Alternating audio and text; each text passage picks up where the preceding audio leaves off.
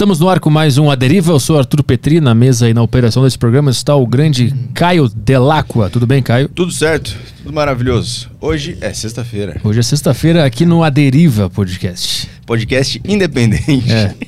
Para você que está na quarta-feira, saiba que nós estamos na sexta-feira. Aham. Você que trabalha CLT aí, devia ter feito um podcast. Exatamente. Ou não também, né? É verdade. Não sei se vale a pena. É verdade. Que um canal de cortes é, o, é o melhor lugar pro cara tá. Ah, sim. É um caça-níquel, né? É.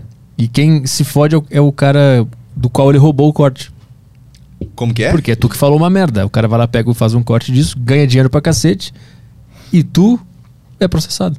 Ontem, antes de, antes de dormir, eu não tava lendo o livro, eu tava dando strike em canais de cortes. Ah, que é muito melhor que ler livro, né? É Sim. muito melhor que ler livro. É muito mais prazeroso que qualquer história escrita pelo Stephen King. Isso. É, é, tu cria a, tu, teu próprio, a tua própria história do Stephen King. E o, e o cara que tá sofrendo é o cara que tá dando strike. Sim, eu sou o caçador, no caso. Isso, exatamente. Bom, é, galera, quem quer mandar mensagem, vocês podem mandar através do grupo do Telegram na Saco Cheio TV. Ah, quem é assinante tem acesso, então se você quer mandar, você tem que ser um assinante. Entra lá, Saco Cheio TV, assina e entra nos grupos lá de cada podcast que você pode interagir com a gente. E tem o da Deriva, que é o grupo onde você pode mandar áudios aqui, perguntas pro convidado. E é isso aí. É o único aviso de hoje. É isso aí? É isso aí. Mandem principalmente em áudio, que áudio é muito mais legal que texto, É bem legal, velho. tá? É, Saco Cheio TV. É, Eu não tá prestando atenção no que tu falou. É o nosso se- bunker. É, o nosso bunker. Aí você entra no nosso grupo Telegram e manda suas questões. Questões, não são questões, como as pessoas pensam que é. Eu não, eu não sei que escola que essas pessoas É. estudaram. Questões. Você manda sua questão e a gente tem um belo programa aqui. É isso aí? Bora. Vamos embora então? Não, bora não, vamos começar o programa, né? Que o convidado de hoje é o Pedro Pimenta, autor, palestrante e cofundador da Clínica Da Vinci, que é um centro de excelência em reabilitação de pessoas com amputação. Tudo bem, Pedro? Obrigado pela presença. Beleza, Arthur. Pô, Pessoal aí de casa, um abraço a todos que estão assistindo a gente. E, Bom, prazerzão estar aqui com você, cara. Pô, quantos clientes tem na, na clínica lá? Então, na verdade, a gente abriu em maio do ano passado. Então a gente vai fazer um ano agora, dia Ah. 3 de maio, né? Uhum. E a gente já passou de 100 clientes lá, que para contextualizar, né, você reabilitar uma pessoa com amputação não é algo vai lá, compra uma prótese, encaixou, plug and play, né? Aham. É algo que dá trabalho, é algo manual, né? Quase que uma arte mesmo. Até o nome da Vinci eu acho que faz uma alusão Ah. ao processo, né? Que é matemático, mas ao mesmo tempo estético, é artístico, mas ao mesmo tempo é algo meio que biomecânico, né? E então 100 clientes pra gente, cara, eu tô vivendo um sonho. É, Aham. eu fui um paciente, depois trabalhei lá fora 10 anos com isso e eu poder voltar para o meu país, até mesmo para a região assim onde eu cresci e trazendo esse tipo de serviço, que é o que eu sempre gostei de fazer desde que eu tive as amputações, é Uhum. literalmente é um sonho que eu tô realizando todo dia lá dentro, né? Mas ele é artístico no sentido da construção da prótese ou o cara que está usando ele também se torna um artista com o instrumento, ele tem que aprender essa arte de se movimentar? Eu acho que é, é na construção. Existe também a questão do, do cara aprender a usar, tipo, pô, você vê eu mexendo, tem várias, né? Desculpa, eu bati no microfone, tem várias é, formas de você fazer uma mesma coisa e tem até beleza nisso, né? Tipo, de eu pegar assim um, um copo d'água ou dirigir um carro, mas eu acho que o processo de quando você pensa no Leonardo da Vinci, que era um cara que eu sempre me interessei, né? E quando eu fui escolher o nome para a clínica, eu pensava nas invenções dele, né? É, então em, em tudo que ele que ele fez e tal e como que ele tinha essa obsessão pelo corpo humano e também pela máquina é, Uhum. e algumas das invenções dele envolviam é, envolviam esse conjunto de Ah, é? corpo-máquina, né? É. Uhum. E, e aí eu falava, cara, tem tudo a ver com a nossa área, que é uma área que usa tecnologia, ou seja, transforma matéria-prima em coisas funcionais, dá função Uhum. a essa matéria-prima, que é uma tecnologia, né? É você pegar um monte de materiais diferentes e dar um sentido humano para aquilo, né? Um, Uhum. uma utilidade. Então, sei lá, você vê uma perna, um braço meu, tem fibra de carbono, tem silicone, titânio. se é- sem o conhecimento humano, sem esse também dom artístico, não vale nada, né? Fibra de carbono, você acha um pedaço aí, o que, que você vai fazer com ela? Sim. Mas com um bom conhecimento da nossa área e tal, a gente molda isso para se encaixar perfeitamente aquele membro amputado. Uhum. E aí dá sentido de novo à vida da pessoa, né? Por isso que o, o slogan lá é a vida recomeça aqui, Uhum. né? Porque a vida não começa lá, todo mundo chega lá com uma vida, né, prévia, mas eu acho que é um recomeço, porque quando a gente perde um membro, dois, três ou quatro, é um choque tão grande em todos os âmbitos, não só físico, né? Costuma dizer que perder um membro, é, a parte física, tipo, você viu eu subindo essa escada aqui, tem uma escada curva aqui no estúdio, né? Uhum. Pô, é uma das coisas mais difíceis pra mim é subir uma escada, né? E eu tava lá ralando tal, tive a ajuda do, do- do nosso amigo produtor, não sei o quê. Mas a parte psicológica é o que tá abaixo desse iceberg, né? A ponta é o que você vê, a dificuldade física que essa amputação traz. Uhum. Mas a, a- a- o rompimento identitário, sabe? De quem eu era, quem eu sou, Uhum. o que, que eu fazia antes não faço mais, ou, né? Como é que eu vou frequentar os lugares agora, assim? O que, que os outros vão pensar de mim? Isso é, a, É o principal, é o que mais pega. e o que tá embaixo lá, que é bem maior do que, do que é visível, né? É o que mais pega. Então, Quando, quando tu tá subindo a escada, por exemplo, qual é o, o, o teu principal pensamento? É, é superar, é não se entregar, é não deixar o, sei lá, o sentimento de fracasso aparecer? O que que tá passando ali? É, eu sou mais novo de três irmãos, né? Nós somos três. É, bem mais novo. O meu mais velho tem, é 12 anos mais velho do que eu. E o Lucas, que é o do meio, é 10. E aí que, que, eu, que eu vim depois, né? Então eu sempre tive, eu acho que quem é caçula aí, tá assistindo, né? Muito caçula, né? Não é só, não é só pouco caçula, muito caçula. Ah, acho que todo, todo caçula que é raspa do tacho tem uma certa síndrome de, de café com leite, sim. sabe?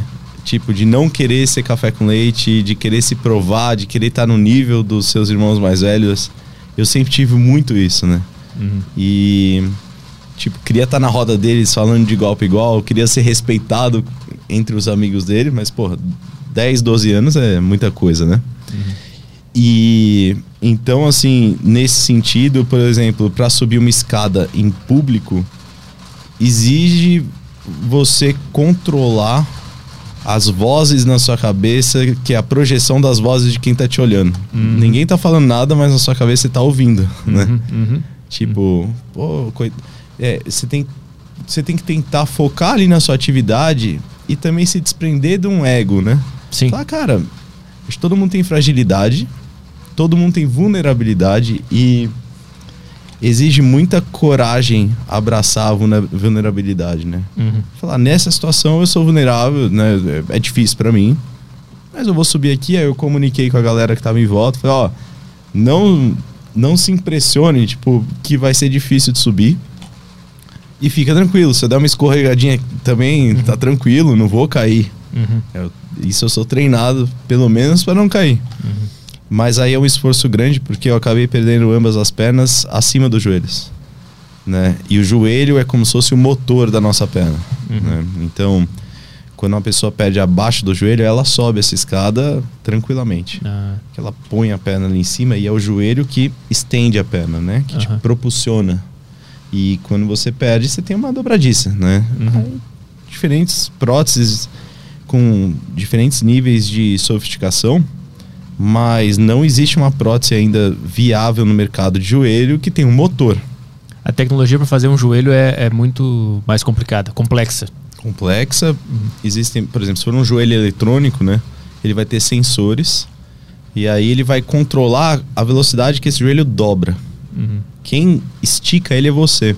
Sabe uma essa porta aqui, o pessoal de casa não vê, mas ela tem um- uma unidade hidráulica nela, né? Ah, sim. aham. Então você empurra ela, você que faz o, expor, o esforço de empurrar ela, ela não tem, ela não abre sozinha, Uhum. mas ela fecha devagar. Uhum. Mesma coisa, você estende o joelho, mas na hora que você precisa dele dobrar, tem uma unidade hidráulica nele que vai dobrar mais devagar, né? Uhum. Você começa a entrar em joelhos biônicos, que a gente chama de joelhos eletrônicos, o que, que eles vão ajudar? Não é a subir a escada. É muito mais no sentido de descer, por exemplo, uma rampa se é uma dobradiça que dobra sem resistência, você vai colapsar. Você põe o peso na prótese, ela vai dobrar. Uhum.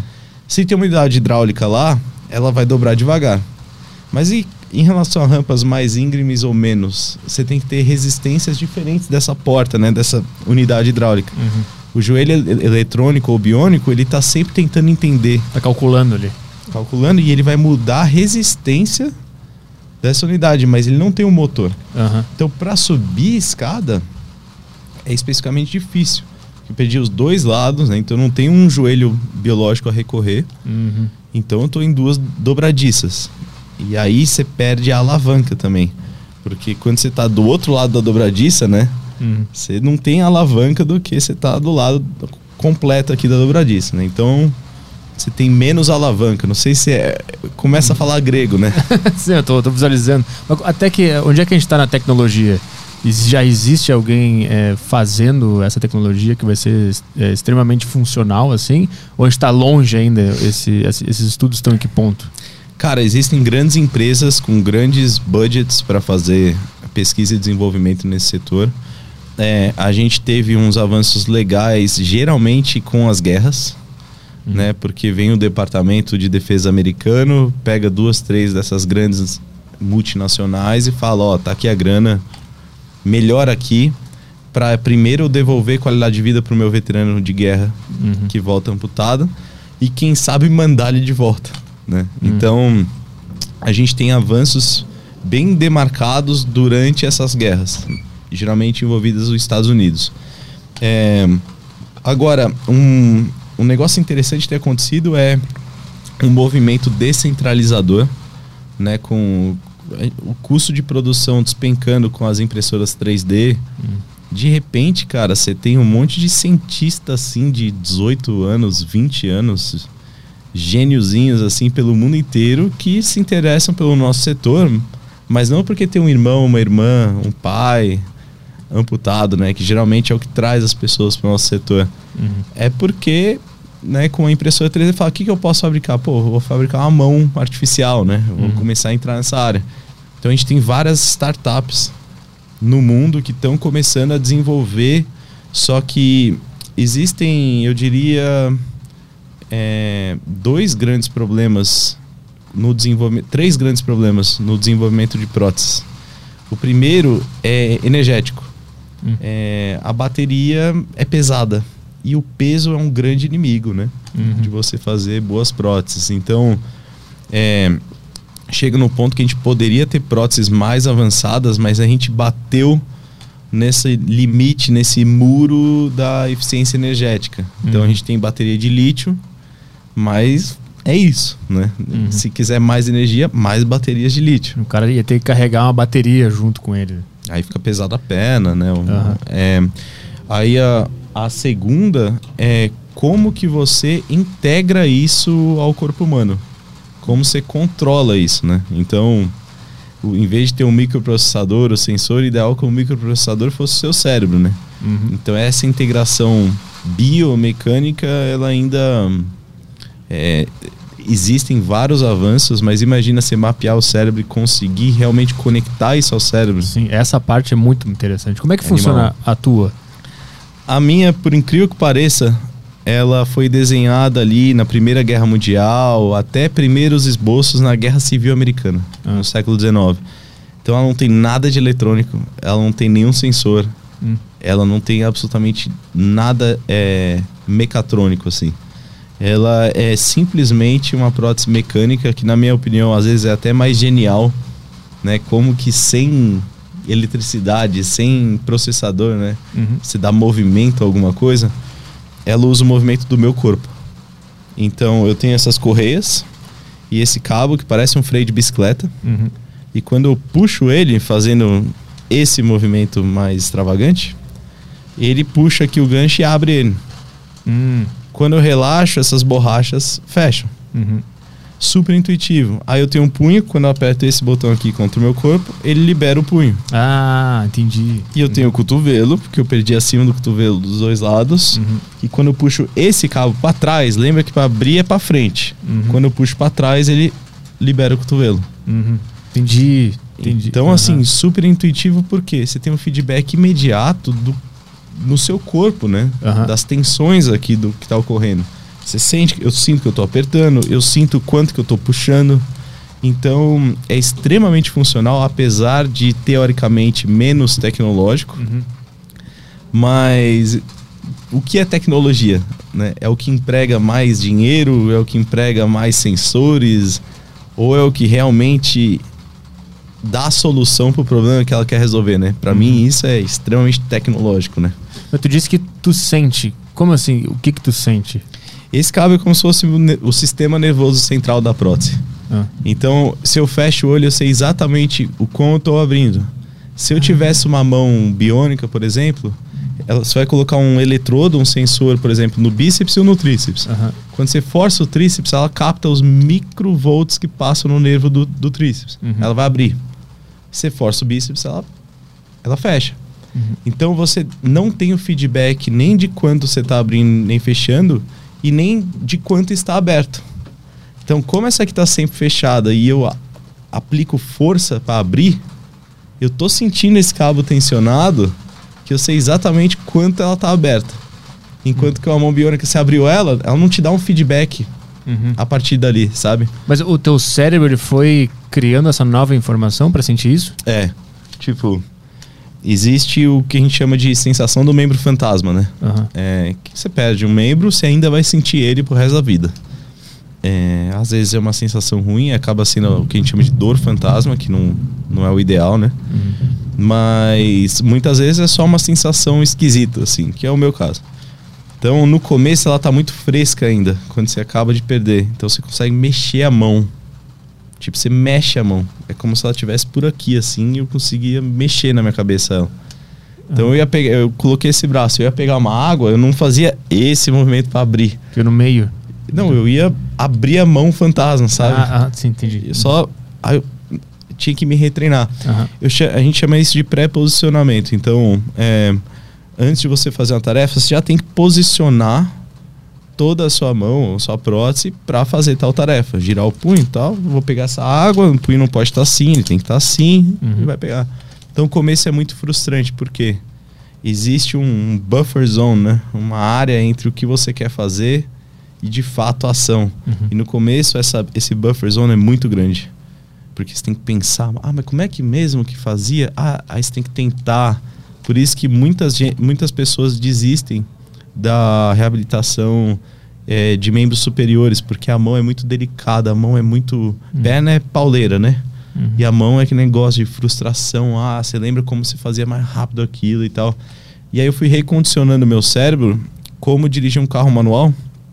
Que no começo você tá lá e você olha pra marcha, troca, você quase bate, pisa no freio. Você fala- alguém fala com você no banco de passageiros, fala, não fala comigo, que eu tô subindo aqui, eu preciso arrancar, né? Uhum. E depois você tá fazendo tudo aquilo e mais um milhão de coisas e você continua fazendo aquilo, mas você não percebe que está fazendo. Uhum. Uhum. É assim como eu, tipo, se eu for pegar essa água aqui, eu vou pré-posicionar meu braço enquanto eu falo com você, eu nem percebo o que eu tô fazendo, mas eu já tô posicionando ele sem perder minha linha de raciocínio. Uhum. Então, esse, foi o recondicionamento. Como que faz isso? Horas. É, é prática. Uhum. Que o cérebro é muito poderoso, né? Ele se adapta a qual- a qualquer coisa, né? Cara, é hábito. É, vira um hábito. Mas para virar hábito, tem que usar, tem que, né? Fazer as atividades aí. E a, e a questão da, da sensibilidade, porque uma das funções da gente sentir, né? Que pegou de fato. Esse Como é, é, o terceiro funciona? ponto, lembra? Que eu falei Ah, dos, aham. dos desafios. Aham. Então era controle, né? Era peso barra energia. E o terceiro ponto é o feedback do tato. Aham. Não é. Tato não é pouca coisa, só para ver se o negócio é áspero, se tá quente, frio. Uhum. Tato, ele te dá o que a gente chama de propriocepção, que é a sensação que, que do que você está encostando, da textura, mas também do que, do que você está encostando. Isso não só te dá uma sensação legal de, ah, isso aqui tá gelado, Uhum. mas também te dá um feedback se você está apertando muito isso, Uhum. se você está apertando pouco, se está bem, pe- né? Às vezes você vai lá, você vai pegar um, um prato e ele está um pouco molhado e, e escorrega do gancho e cai no chão. Uhum.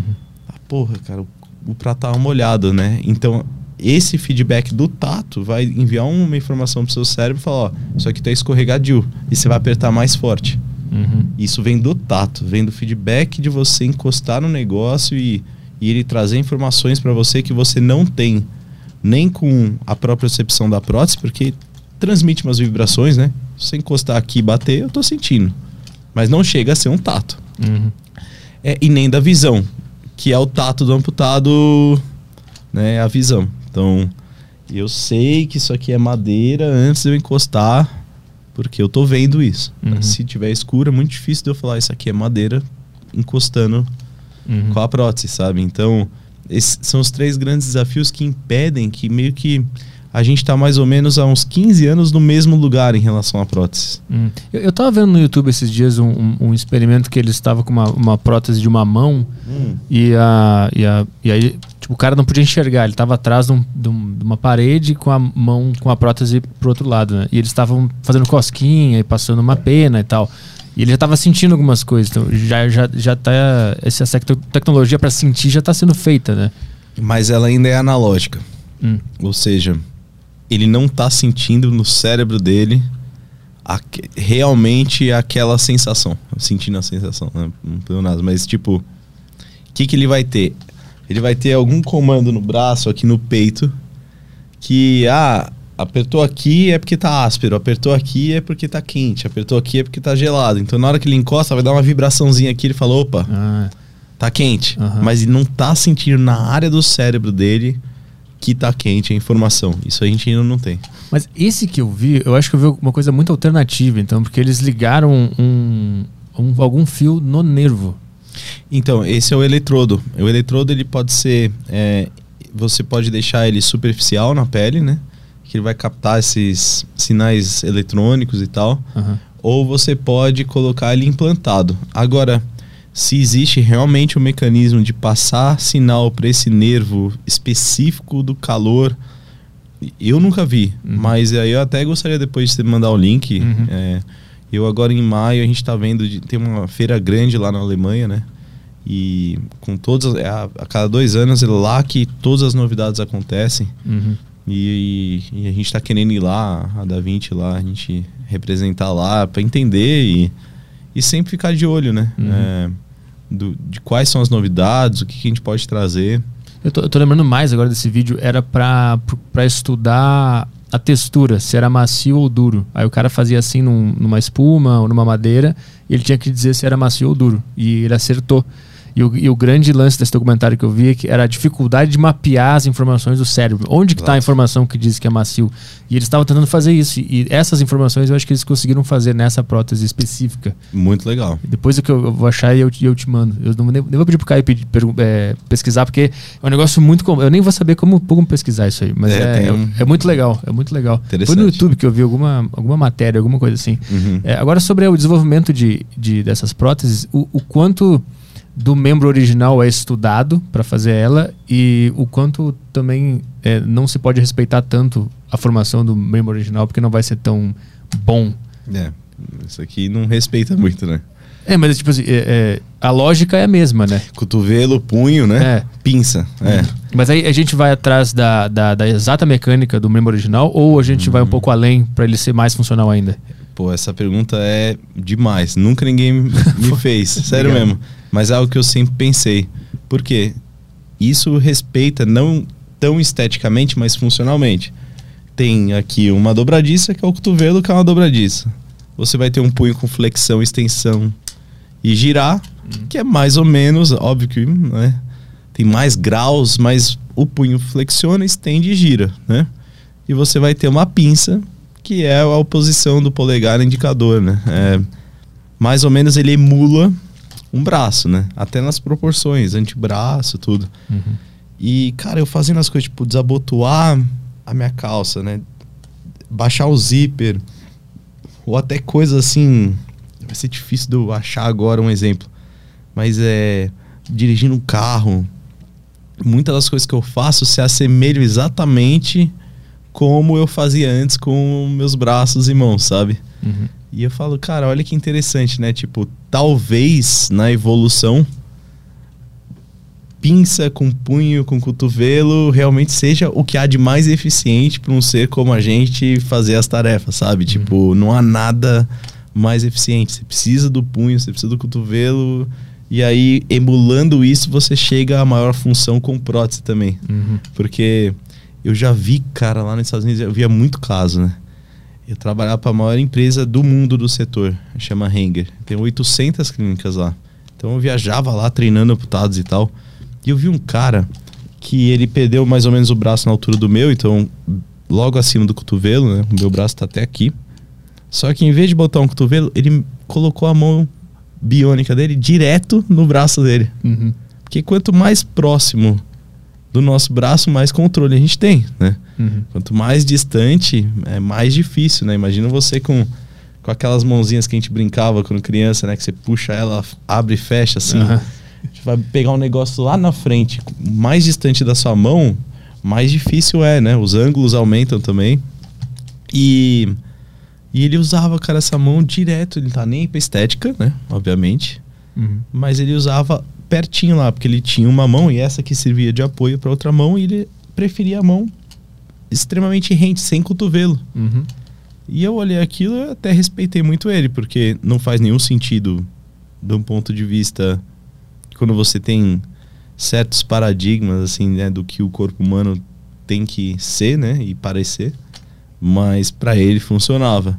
Mas o que eu percebi é que na grande maioria dos casos, se você consegue mais ou menos emular o corpo humano, vai dar certo. Uhum. Tem alguma uh, invenção que foi melhor que, digamos assim, a obra de Deus? que funcionou melhor, que o cara inventou, tipo esse negócio da mão ali. Hum, é, é, sempre o, o, o, da natureza que, que é o que mais funciona. Isso, cara, isso é do caralho. A mão, eu sou um pouco pessimista nesse sentido. Hum. Até por isso que eu não fico, ai meu Deus, quando que vai sair? Esse time já tá ganhando, eu já faço um monte de coisa com ele, sou independente, eu consigo viajar sozinho, dirigir um carro. Uhum. Então, eu não fico esperando o milagre, né? Então, talvez nesse espírito, né? É, a mão humana é assim um negócio de louco. É, você for ver o que você consegue fazer, sentir. Você vê um, aqueles baita pianistas, né? Uhum. Tocando e acertando cada tecla. É, realmente isso aí pra gente chegar nesse nível vai demorar muito tempo e eu duvido que a gente consiga fazer algo. Talvez faça algo que mais resistente, né? Que você possa. Uhum. Você cortar não vai te machucar e mas assim em nível funcional muito difícil, cara. Uhum. E assim, óbvio que eu não não tô na posição para prever o futuro, não sou cientista, não tô no laboratório vendo o que eles estão fazendo todo dia, mas o que a mão humana é capaz de fazer é a maior das criações, acho. Uhum. É a mão humana. E essa prótese, ela, ela tá conectada no teu corpo ou ela tá apoiada ou ela está é, com velcro? Como é que funciona isso aí? Então, é, a parte mais importante da prótese é o socket, o socket que a gente chama, né, que é o encaixe. Ou seja, você perdeu aqui, vamos dizer, na coxa, igual a mim. Você precisa conectar o joelho, o resto, na sua perna. Uhum. Então a gente faz um socket, que é um molde perfeito, perfeito da sua perna. E aí você vai entrar nele, que é isso aqui. Tipo, minha perna tá até aqui. Ela ah, entra. Entendi e cria-se contato total, não tem ar aqui dentro. Aqui é uma válvula de expulsão. Hum, o, o, ar sai por aqui, né? Uhum. Na hora que eu entro, o ar sai e ele não volta mais. Eu uhum. tô lá dentro, né? Então, é, a parte mais importante do, de uma prótese é o encaixe, né? É, você pode ter a Ferrari dos joelhos e um encaixe que te machuca. Uhum. Não vai andar, né? Uhum. E me perdi com a sua pergunta. É, como é que ela está encaixada então, no, no, corpo? Como é que funciona? Então, ela se encaixa através desse, enca desse tá. socket, né? Uhum. Então, quando você tem o membro, que seria o positivo, né? E o encaixe perfeito, que é o negativo desse membro, então uhum. ele entra lá, contato total. É aí que separa boas clínicas, na minha opinião, uhum. de clínicas não tão boas. É uma clínica que sabe fazer com perfeição esse encaixe. Você imagina, ele tá até aqui, ó. Ele tá na virilha. Uhum. Ele não pode pegar na virilha, não pode pegar em parte íntima, não pode cutucar, não pode cortar. Uhum. Tem, ele tem que estar tá 100% onde ele tem que estar. né? E como é que tira o molde da, da pessoa? Gesso. Com gesso. Uhum. Tem scanner, é, tem umas técnicas de tirar a medida. Eu falo, esqueça. Gesso é melhor. Muito, Pega. muito. Uhum. Tipo, não tem comparação. Porque o gesso, na hora que a gente, a gente embala certinho né, no gesso o, o, o membro amputado da pessoa, Uhum. na hora que tira, é é aquilo. A gente preenche depois, aí você tem o negativo, né? Que é, depois a gente preenche com gesso, isso. Uhum. A gente quebra a parte de fora e aí você tem o positivo. Uhum. Você olha como se fosse a estátua Uhum. Uhum. Tipo, capta cada milímetro, cada protuberância, assim, tipo, perfeitamente. Uhum. Perfeitamente. A partir dali você começa a desenhar o encaixe, porque o encaixe não é só o molde perfeito. Imagina que você tem tecidos mais moles, você tem tendões, você tem osso. Então o encaixe não é só simplesmente você encaixar assim no molde que você acabou de tirar, que é o molde teoricamente exato da sua perna. Tem áreas que vão expandir quando ele faz esforço, né? Adutor, Uhum. posterior, que você tem que dar mais espaço. Tem áreas aqui que para ele grudar melhor a gente tem que apertar mais. Então tudo é esculpido. Na hora que faz esse gesto positivo, você põe ele numa morsa assim, você vai com uma lixa, cara, desenhando assim as. Cacete. É, Mas isso é o humano que faz ou uma máquina que faz toda, todo Humano. esse processo? É humano. Então é artístico. É, é arte completa. exatamente. Isso é arte. Não, é um, é um dos melhores protesistas que eu conheci. Protesista é o cara que faz a prótese. Ele veio da arte. E aí ele fez o curso lá. O nosso protesista, o Leandro, que na minha opinião é o Leandro da Vinci, né? eu trouxe ele do Rio Grande do Sul. Você, Eu sou de lá, Porto Alegre. é, ele é de Porto Alegre. É legal? O meu sócio é de Porto Alegre e ele é nosso sócio também. O meu sócio ele teve clínicas eh, no Rio Grande do Sul a vida inteira. Ele é, acho que terceira geração e ele foi o primeiro brasileiro a formar lá nos Estados Unidos em próteses mesmo. Hum. Aqui no Brasil a gente não tem nem curso técnico disso. Hum. E aí na clínica dele, o Leandro, que é o nosso técnico protesista, ele era, ele começou como office boy do meu sócio, do Jairo. E o Jairo viu ele, pô, que ele tinha um puta caráter, que ele é um cara bacana, mas depois viu que ele era curioso e tinha uma habilidade com, com as mãos assim, quase que artística mesmo, né? Uhum. E treinou ele por 27 anos. E aí a gente abriu e chamou e ele veio lá de Porto Alegre Uhum. e ele tá com a gente. Então você vê ele trabalhando. Pessoal aí de casa que quiser ver da 20 Brasil, o Instagram, a gente filma muito oficina. A gente tem uma oficina bonita lá e tal. Aí você vê ele trabalhando, cara, esculpindo assim, é nos mínimos detalhes, você Uhum. pode imaginar.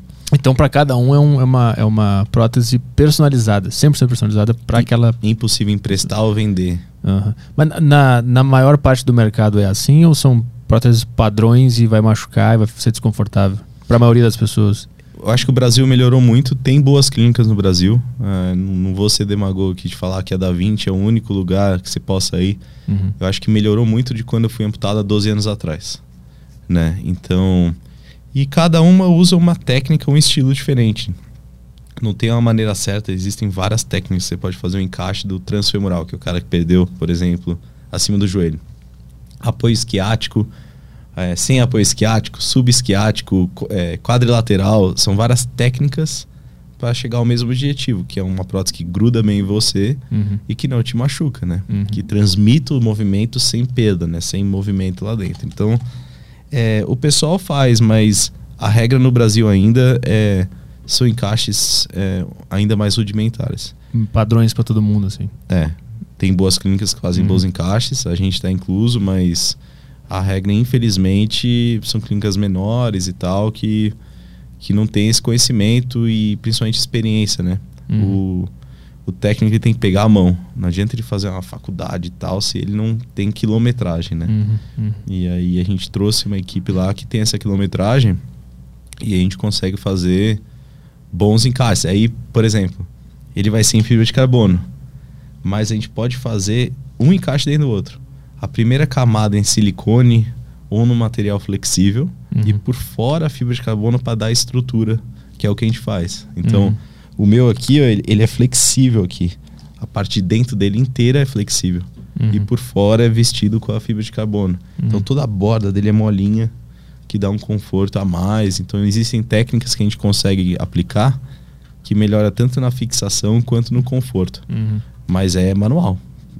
É uma arte mesmo. Eu, tô- eu tô curioso ainda para entender a, a parte do, do cérebro, dele sentir eh, a prótese. Porque não tem nada ligado no teu nervo, nada, é um encaixe, né? O, o, Encaixe. o teu cérebro, ele, ao longo do tempo, ele foi entendendo que isso era o teu membro, ele fica procurando a, a mão e aí ele entendeu que essa é a mão e conseguiu criar uma mini conexão, é isso que tá funcionando, que tá acontecendo no cérebro? É a tal da própria percepção, ou seja, é a sensibilidade e a noção do onde está no espaço. Então acho que você vai entender bem. Eu tô aqui numa, no avião, né? E tem a mesinha do avião e eu ponho a comida, bebida aqui do avião, né? Uhum. Aí tamo eu e você lá, aí você me chama. Pedro, aí eu viro. Vrum. Aí eu levo. Já aconteceu várias vezes. Puta, aquela cena toda, né? Cai água pra todo lado, macarrão. É, que que é isso? É a falta de própria percepção. Seu cérebro ainda não assimilou no fundo, no fundo do seu subconsciente que o seu corpo vai até aqui Aham. certo? Mas, cara, o cérebro humano é incrível. Com o uso, com o tempo. Hoje em dia você me chama, Pedro, oba, Uhum. eu puxo. E isso é, é adaptação analógica, não tem nada eletrônico, não tem nada, sabe, conectado. Sim. Mas de Aham. tanto usar, o meu cérebro entendeu que o meu corpo é assim. Eu, eu ponho a prótese 8 da manhã e eu tento tirar 8 da noite, mas geralmente eu tiro umas 9, 10, aí final de semana às vezes, né? Estica mais e tal. Uhum. Então, cara, são praticamente o tempo todo que eu tô acordado, quase todo, eu tô usando. Então o meu cérebro já assimilou as proporções do meu corpo já. Ah, mas o teu, o teu cérebro tem duas versões de, Tem. de ti mesmo, então, uma com e uma- e uma sem. Tem, Ele sabe usar as duas. sabe? Cara, isso é muito doido. Qu- Quando tu tira, ele, ele entra Volta. no outro modo. Entra no modo sem. Tanto é que, sei lá, eu tento preparar, sei lá, quando eu tô viajando, eu tento preparar o meu quarto pro dia seguinte que eu sei que eu sou um bom usuário de prótese, mas eu não eu conheci, eu tinha amigos amputados lá, cara, que eles rejeitaram prótese, mas fazia tudo sem a prótese. E eu sou uma desgraça, né? Aham. Então eu deixo a aguinha lá já do lado da minha cama e tal. Então, por exemplo, acordei à noite, vou tomar uma água, eu não vou pôr a, a minha prótese para pegar água. Eu consigo assim pegar, mas aí com comandos diferentes, com Uhum. é, então tem Caramba. com certeza tem duas versões. Tem dois é, softwares instalados. Software base, né? Aham. uhum. Subconsciente. Sim, claro, claro. É, sistema operacional. Exato. Tem o Linux e o Windows. Tem o. Windows, é, exatamente. Tem o Mac e o Windows, exatamente. É, é por aí. Cacete, que legal. Porra, É é muito louco o cérebro humano, é muito, eu Ah, muito curioso. É um universo. O o quanto se estuda do cérebro para para trabalhar nesse mercado? Então, aí já é um setor que não é tão nosso, né? Hum. É um setor de robótica, é um setor de, eh, de biológica, de biomecânica. Então tem centros no mundo que também tem centro de reabilitação, mas vão ter um laboratório lá sofisticado. Geralmente eles usam os pacientes. Eu já fui objeto de estudo para alguns, já contribuí com alguns estudos. Então eles estão lá no laboratóriozinho deles, você nem sabe o que eles estão fazendo. Muitas vezes eles têm fundos assim de grandes organizações ou governamentais também. Uhum. A gente que está ali na linha de frente ali, a gente está usando o que está disponível e vai no congresso com a expectativa que vai ter alguma coisa interessante que a gente possa trazer, né? Uhum. Uhum. Então eu nem sei, sabe? Tipo, no, o lugar que eu frequento é a oficina de prótese, eu não frequento o laboratório. Entendi, entendi. Aí às vezes um videozinho no LinkedIn que fala: caramba, cara, ó, Universidade de Delaware lá, sei lá, tá fazendo uma baita de uma, uma perna Uhum. com motor, vamos dizer. Aí a gente vai. Agora saiu uma promissora. É, tem uma marca que chama Ossur, ela é da Islândia. Tem duas grandes globais, né? A Otobok, que é da Alemanha, e a Ossur, que é da Islândia. As duas é quase que um oligopólio. É CVS contra Walgreens, né? é isso. E a Ossur, ela tinha feito o primeiro joelho comercialmente viável, né? Com motor. Chama Power Knee, né? Então ele vai lá, na hora que você vai na frente da escada, você dá um comando nele assim, ele já dobra zzz, e te Hum. impulsiona. Mas ele era muito pesado, ele fazia barulho, então você andava, fazia zzz, zzz, zzz. E aí, porra, né? Você tá no cinema, Vou buscar pipoca. ou você sabe, passa, cala a boca. Porra, é minha perna. Mas agora ele tá na terceira versão, ele vai sair agora em janeiro. Eu espero ser um, um dos primeiros a testar aqui no Brasil. E eles conseguiram tanto diminuir tamanho. E a bateria era gigante, então eles conseguiram diminuir, diminuir tamanho, diminuir peso e deixar ele mais silencioso também. Uhum. E eu vi um vídeo lá de uma hora e meia do, do fisioterapeuta deles demonstrando com o paciente todas as possibilidades e o que eles melhoraram do 1 pro 2 e agora pro 3. E eu falo, cara, aí ó, agora a gente tem algo que realmente é diferente. Uhum. Não são atualizações tipo iPhone 12 para iPhone 13, né? Sim. É algo diferente de, né? É sair do, do Palm pro iPhone 1, né? Uhum. É uma realmente, pô, essa escada que a gente subiu aí, se eu tivesse dois desses joelhos, né? Será que seria mais, pô, ele te impulsiona, né? Ele tem um motor. Uhum. Então, tem essas coisas acontecendo, é, existe um mundo entre o que acontece no laboratório e o que é realmente comercialmente viável. Uhum. Quando sai, sai caro. Então nem eu, pouquíssimas pessoas vão ter acesso a realmente ter um desse, né? Mas aí vai avançando e vai democratizando mais, né? Mas esses estudos que tu disse que já participou, em algum, deles estavam estudando teu cérebro também? Ligaram alguma coisa para mapear? Nada, ainda Nunca. Esses de bio... E eles coincidem muito com os estudos de quem tem lesão medular, né?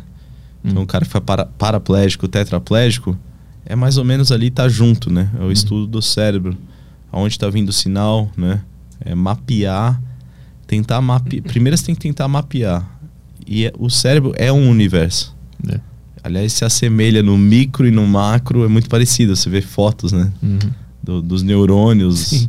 É, É, muito parecido. É meio doido isso, né? Uhum. É Geometria. E, e aí, primeiro é mapear, entender de onde está vindo cada sinal. E depois é como interagir. Não é só mapear, né? Como a gente interage, né? Uhum. É, cara, é outra área. Tipo, é outro especialista que tem que sentar nessa cadeira, sabe? Uhum. Saquei. Uhum. É tipo, é um mundo à parte que aí quando eles conseguirem avanço, porra, não é só amputado que vai se beneficiar, né?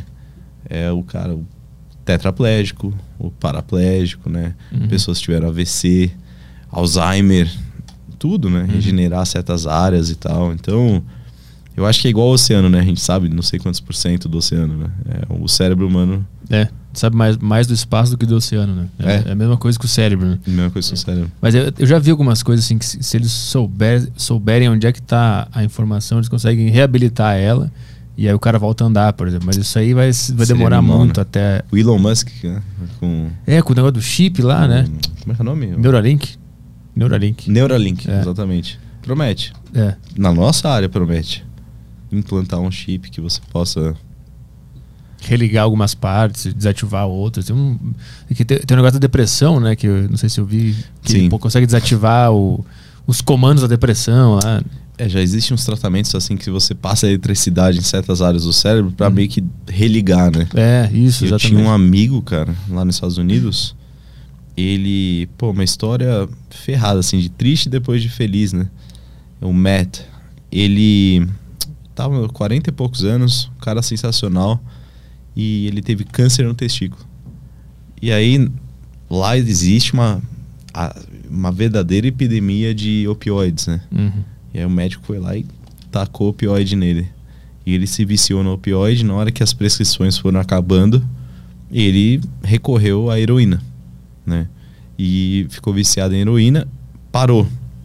Depois de quatro anos ele tava numa festa e aí tinha heroína lá, não sei que festa também é essa, que nu- nunca vi heroína na minha frente, num planeta. Um show do também. Nirvana. É, Nirvana cover. Lá tem que ser bem no lado B mesmo, né? e ele usou, e como a. Como é que chama? Ele tava menos. A tolerância, né? A tolerância dele tava mais baixa. Uhum.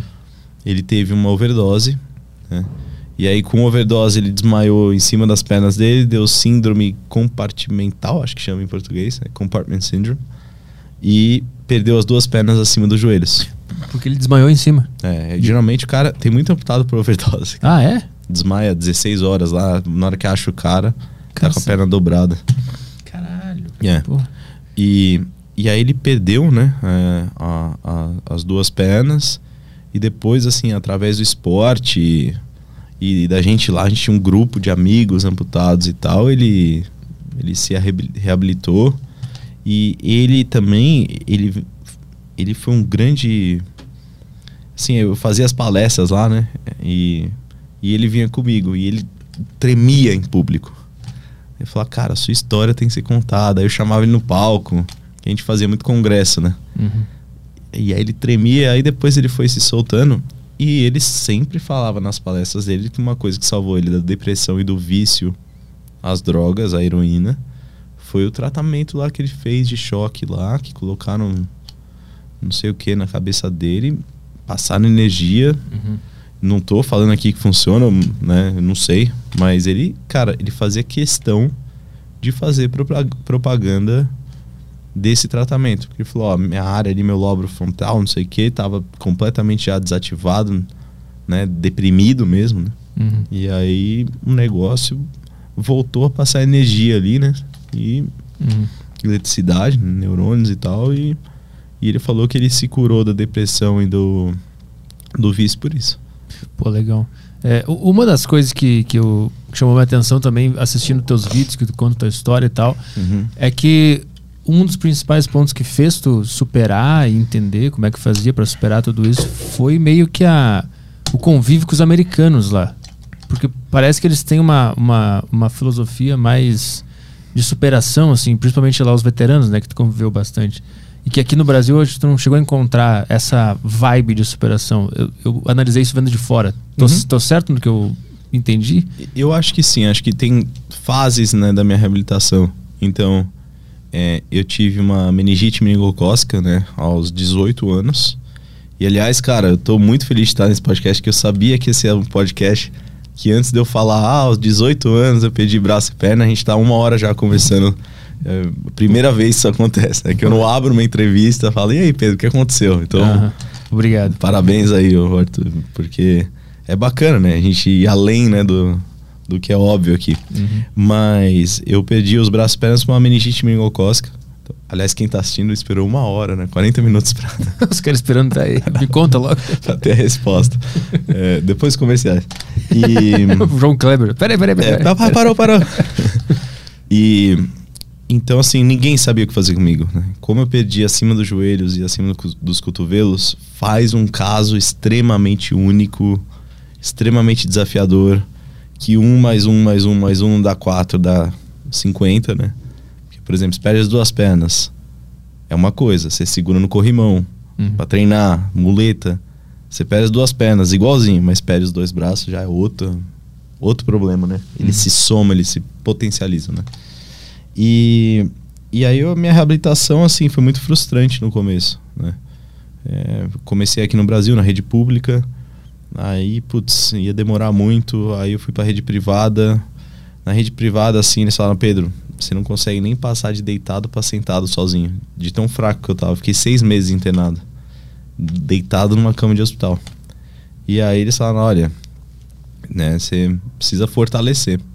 E quando eu fortaleci, eu fui, eu tava numa cadeira de rodas, eu fui num congresso para ver as novidades e lá o vice-presidente dessa empresa americana tava lá, que é o Kevin Carroll, que é uma referência.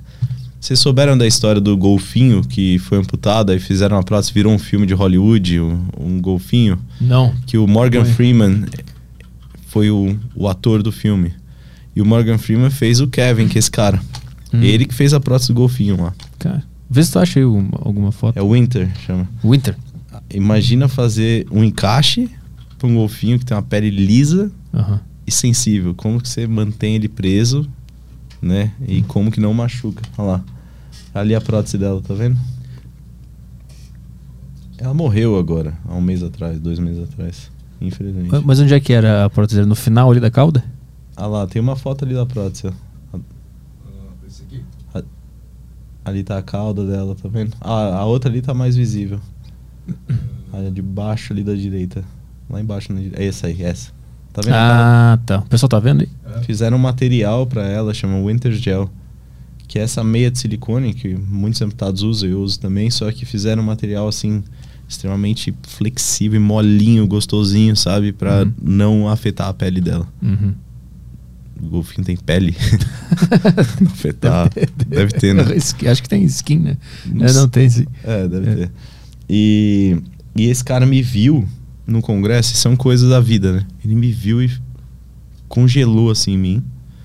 Ele é um senhor, é um irlandês que mora nos Estados Unidos, cientista também, baixinho, uma figura. E ele falou: Ó, a gente não tem um amputado de quatro membros lá nos Estados Unidos, na nossa empresa, são 800 clínicas por volta de um milhão de pacientes ano.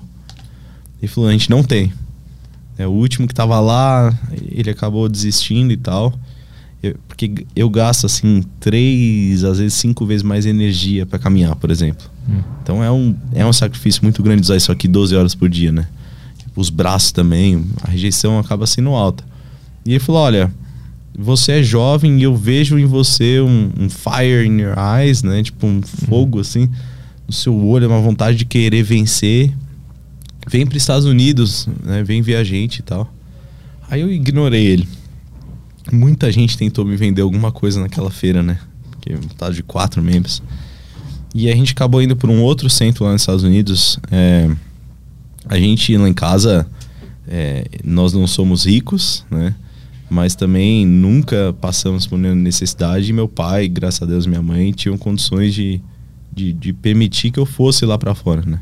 Mas não ficasse muito tempo. Uhum. Tinha que resolver. Uhum.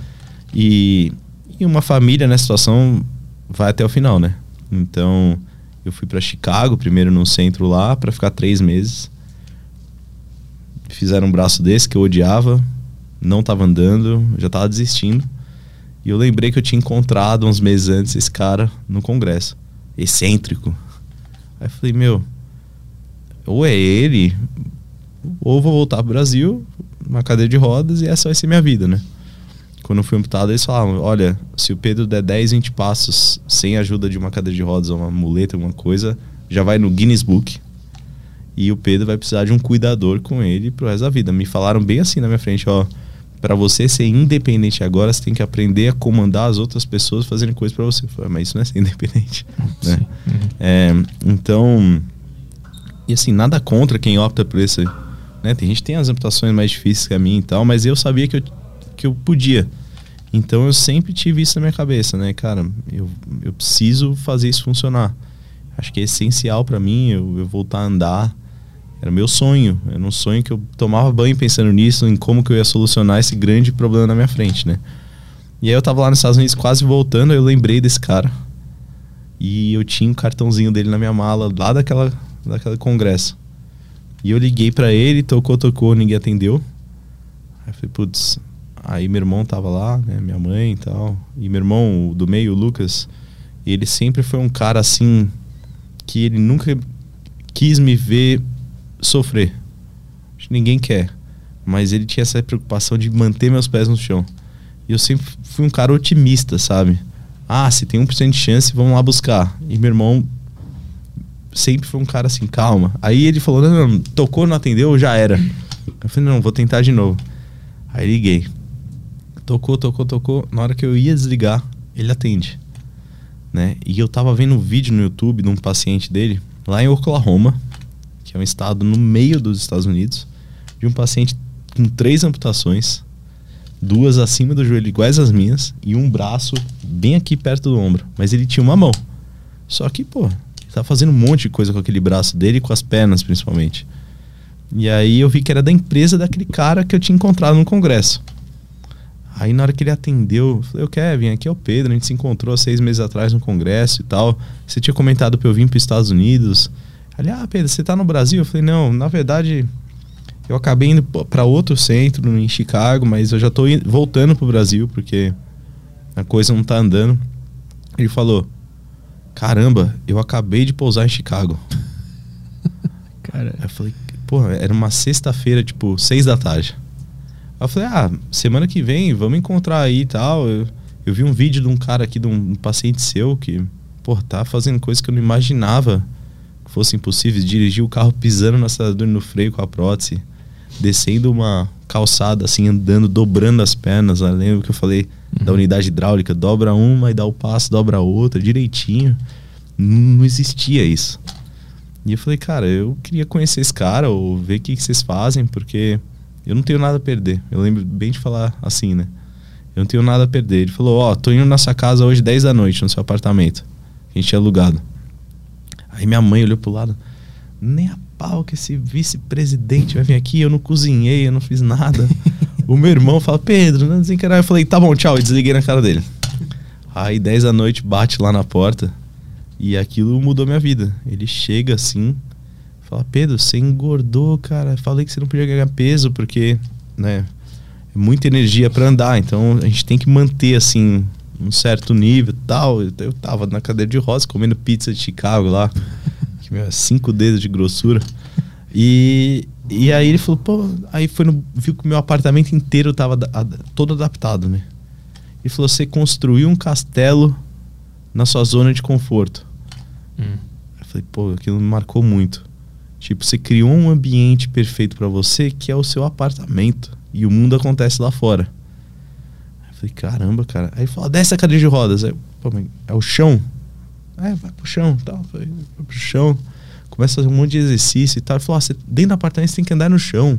Você tem que ficar andando de cadeira de rodas. Você vai rapidinho ali no banheiro pelo sabe, ele, ele mudou completamente o conceito que a gente tem de querer ser quem eu era antes, né? Da maneira como era antes. Não, o chão é sujo. Eu ando de chinelo aqui no chão, como é que eu vou? Então, e deixou essa mensagem de que eu tinha que me adaptar ao mundo e não adaptar o mundo a mim. Uhum. Ele falou: ó, semana que vem vai ter um triatlon de amputados na Califórnia. E se você não for, você nunca vai poder reclamar da sua situação, ele falou. Cara. É. Eu falei, porra, cara. Aí ele mostrou os vídeos desse paciente e de outros. Nenhum era de quatro membros. Ele ainda queria que eu reabilitasse. Ele falou: se você gostar, você vai para o nosso centro em Oklahoma, que é um de 800, mas é um extremamente especializado. E a gente vai te dar todas as condições para se reabilitar. Se você virar esse cara que a gente quer que você vire, eu vou abrir todas as portas do mundo para você em, em todos os âmbitos, né? E aí eu fui. Semana seguinte eu tava lá na Califórnia. E quem me buscou no aeroporto foi esse cara amputado de três membros, dirigindo um carro sem adaptação. Eu e meu irmão chegamos lá, uma da manhã, e chegamos no hotel dos caras lá e tinha um veterano de guerra lá, né, amputado também. Eles eram todos bilaterais acima do joelho. Era a especialidade dos caras lá, que é muito difícil de reabilitar. Mas os caras se reabilitavam no nível inexistente no mundo até então. Assim, deixa eu perguntar só, é, quando, quando tu começou a ver esses exemplos, até então para ti era impossível fazer o que aqueles caras estavam fazendo. E quando tu viu, tu pensou, não tinha. Cara, dá para fazer. Tipo, o YouTube era o Charlie mordeu meu dedo, lembra? Ah. O, sim, sim. O irmãozinho ah, ah, era muito, a gente tá falando de 2010. O iníciozinho do YouTube. Então não tinha o Facebook também, né, com influenciadores então, não existia exemplos claros de bilaterais, por exemplo, acima do joelho, que viviam uma vida sem cadeira de rodas. Não existia na minha cabeça. Tanto é que quando eu tava vendo aquele vídeo do, do Cameron, que hoje é um grande amigo, e eu resolvi ligar lá pro, pro Kevin, o meu irmão chegou e falou: Isso aí é tela verde, cara, é green screen. Ele lembra? Porque o que ele tá fazendo é impossível de fazer.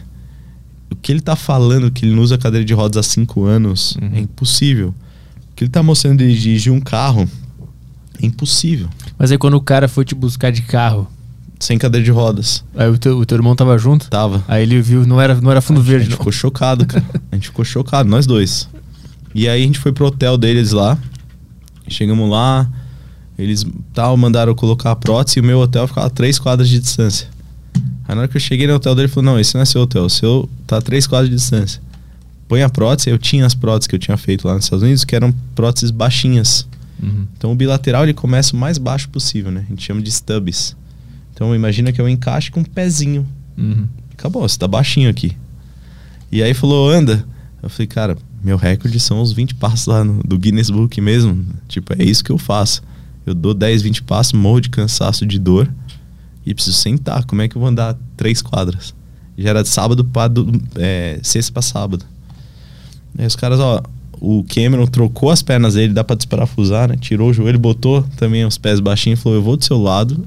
Caralho. E demore o que demorar, a gente vai chegar lá. Eu não ligo se chegar às seis da manhã, era uma da manhã. Não ligo se chegar às seis da manhã, desde que você chegue.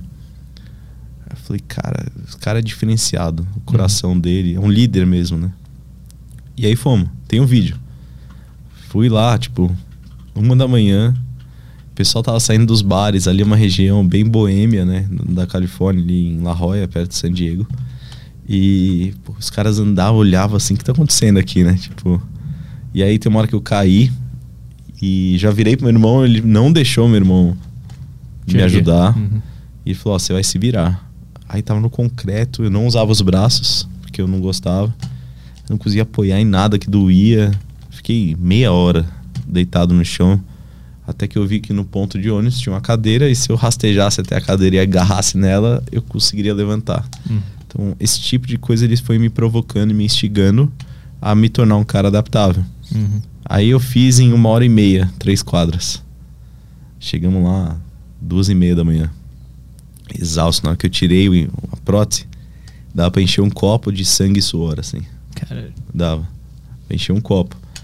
Aí eu cheguei lá, né? Seis da manhã, seis e meia da manhã do dia seguinte. Pá, pá, pá, pá. É o Cameron, que é aquele amputado, esmurrando a porta, né? E aí ele fala: Vamos, vamos, vamos.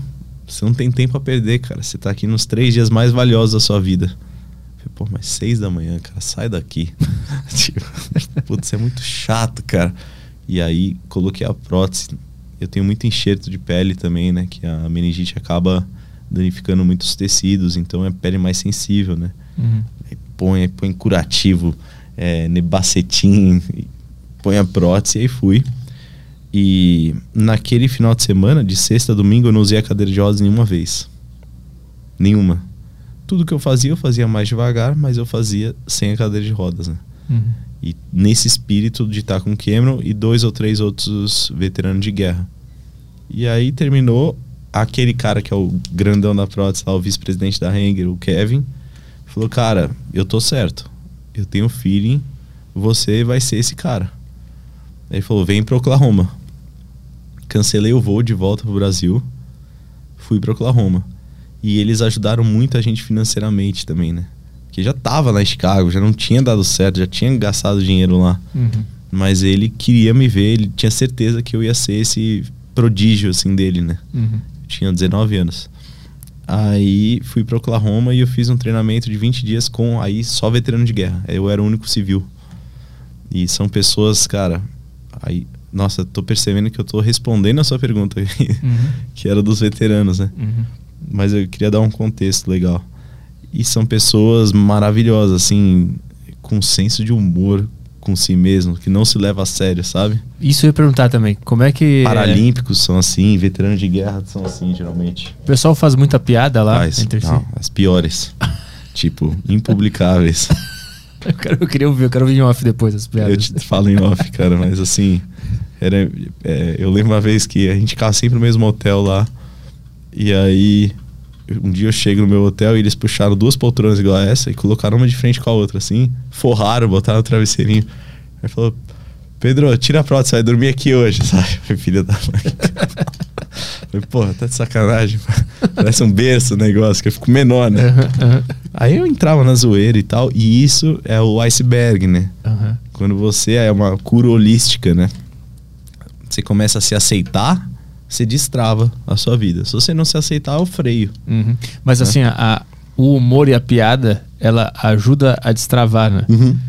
Porque tu age com normalidade, né? Tu consegue brincar com aquele negócio, destrava muita coisa. Muitos amputados, assim, principalmente paralímpicos aqui do Brasil, que são amigos meus, o, o cara vai ter o apelido de Saci, o outro é o Pirata. Uhum. Um grande amigo meu, Pirata. Uhum.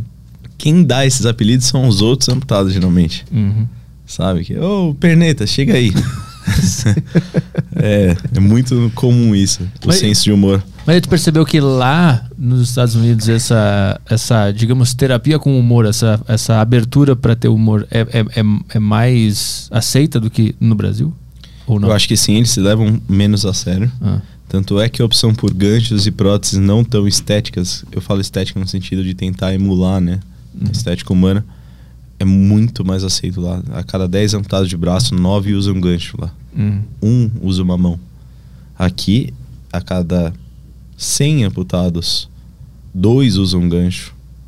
né? E 98 vai usar a mão. Uhum. Então é meio que uma cultura. Eu tô aqui até falando, pô, galera, o que importa é você, né? Eles, chama, eles falavam lá, you do you. Você faz o seu, Uhum. né? Você, cara, não tem que responder a ninguém pela sua própria felicidade, sua independência, né? O seu progresso, a sua vida. É Uhum. you do you. É. E então, pô, você vai priorizar o que te dá mais função e que te devolve mais uma mo- mobilidade, uma independência, ou que os outros vão te aceitar melhor, mas aí quem sai perdendo é você, né? Uhum. Então eu sentia isso, mas eu acho que muito do que funcionou lá é um conceito de reabilitação, onde em vez da reabilitação ser algo verticalizado, com os experts ensinando os leigos uma mão de, de via única, né, uma via de mão única, né? É, lá era horizontal, onde os próprios leigos am- amputados ensinavam outros amputados, familiares ajudavam outros familiares. Então Hum. existia essa integração, eles colocavam para treinar junto. E muita coisa que eu aprendi não veio de fisioterapeuta, terapeuta ocupacional, de profissionais com diploma na parede. Veio do cara que estava junto comigo, passando pelas mesmas dificuldades, mas ele arrumava uma solução B enquanto eu estava na A e a dele era me- melhor que a minha. Hum, era uma grande comunidade, então, de pessoas se de ajudando. comunidade. E a gente fazia eventos lá, tipo, hotel fazenda, cheio de amputado, familiares. Hum. Isso dá pertencimento, né? Mas também dá comunhão ali, dá uma é, e troca de experiências e técnicas, né? Hum. Então, maravilhoso. É- Essa parte de ver outras pessoas na mesma situação, fazendo piadas e achando outras soluções, é a mais importante na, nos processos da, da reabilitação? Não, ela é igual. E eu acho que isso que a Da Vinci chega, né? Geralmente você tem uma clínica e você percebe que é bacana ter essa interação. Aí você tenta modificar ali e tal para que isso aconteça. A Da Vinci eu criei ela em cima desse conceito que a gente chama de peer support, que é o suporte entre colegas na mesma situação. Uhum. Então eu fiz um espaço amplo e lá a gente só marca a entrada, o check-in. Então não é igual uma sessão normal de fisioterapia ou de qualquer outra coisa que você tem hora para chegar. Ah, chegou às 10, 11 horas eles te escortam para recepção e fala: "Ô, seu Ronaldo, é, quando o senhor pode vir?" Aí já, não é? Aí tchau, já te escorta lá para fora. Na Da Vinci, o cara ou a, a moça tem a hora de entrada, mas não tem de saída, porque é um espaço feito muito é diferente, não é nada, né, é nada médico assim, é um clima super tranquilo ali, um- até como eu desenhei o espaço foi para não parecer que você é um paciente médico, Uhum. porque uma amputação não é uma enfermidade, né? Na minha opinião, você pode ter comorbidades, mas a amputação em si, se cicatrizou, você precisa de uma ferramenta. Uhum. Então, é esse para mim assim, tem certos pilares da reabilitação. E eu acho que o que eu aprendi lá fora que eles estavam fazendo não é em todas as hangers, tá? É nessa de Oklahoma, que era uma tribo ali, né? É, o que eu aprendi lá e que a gente trouxe esse conceito muito forte para cá, muito enraizado na Da Vinci, é que essa interação, esse peer support, ele é tão importante quanto o técnico ser bom e fazer um bom encaixe, tão importante quanto a físio fazer uma boa reabilitação. Uhum. Mas, mas pra ti, psicologicamente, quando, quando tu viu as Maravilhoso. os pares, foi a. Eu, eu quero chamar de principal porque eu imagino que seja o que normaliza a tua situação e tu fica mais tranquilo pra passar pelos processos e tal. É, Eles te ajudam a se enco- reencontrar. Então eles fazem você se aceitar, né? Esses pares. Uhum. E aí a reabilitação fica mais leve e você rende mais e dá mais certo. Por isso que lá a gente tinha um índice assim de abandono de cadeira de rodas acima de 90%, que para mim era zero antes, Uhum. né? Então, E o espírito militar dos veteranos, tu acha que ajuda também? é legal. Ah, eu gosto. Tem gente que odiava. É, isso afugentou muita gente lá. Lembra que eu fiquei 20 dias no treinamento militar lá com os caras. Eles levavam a gente no campo de golfe, os treinadores, né? Uhum. E mas os treinadores eram muito militares também. E aí eles catavam isolavam a bolinha. Eles eram baita jogadores.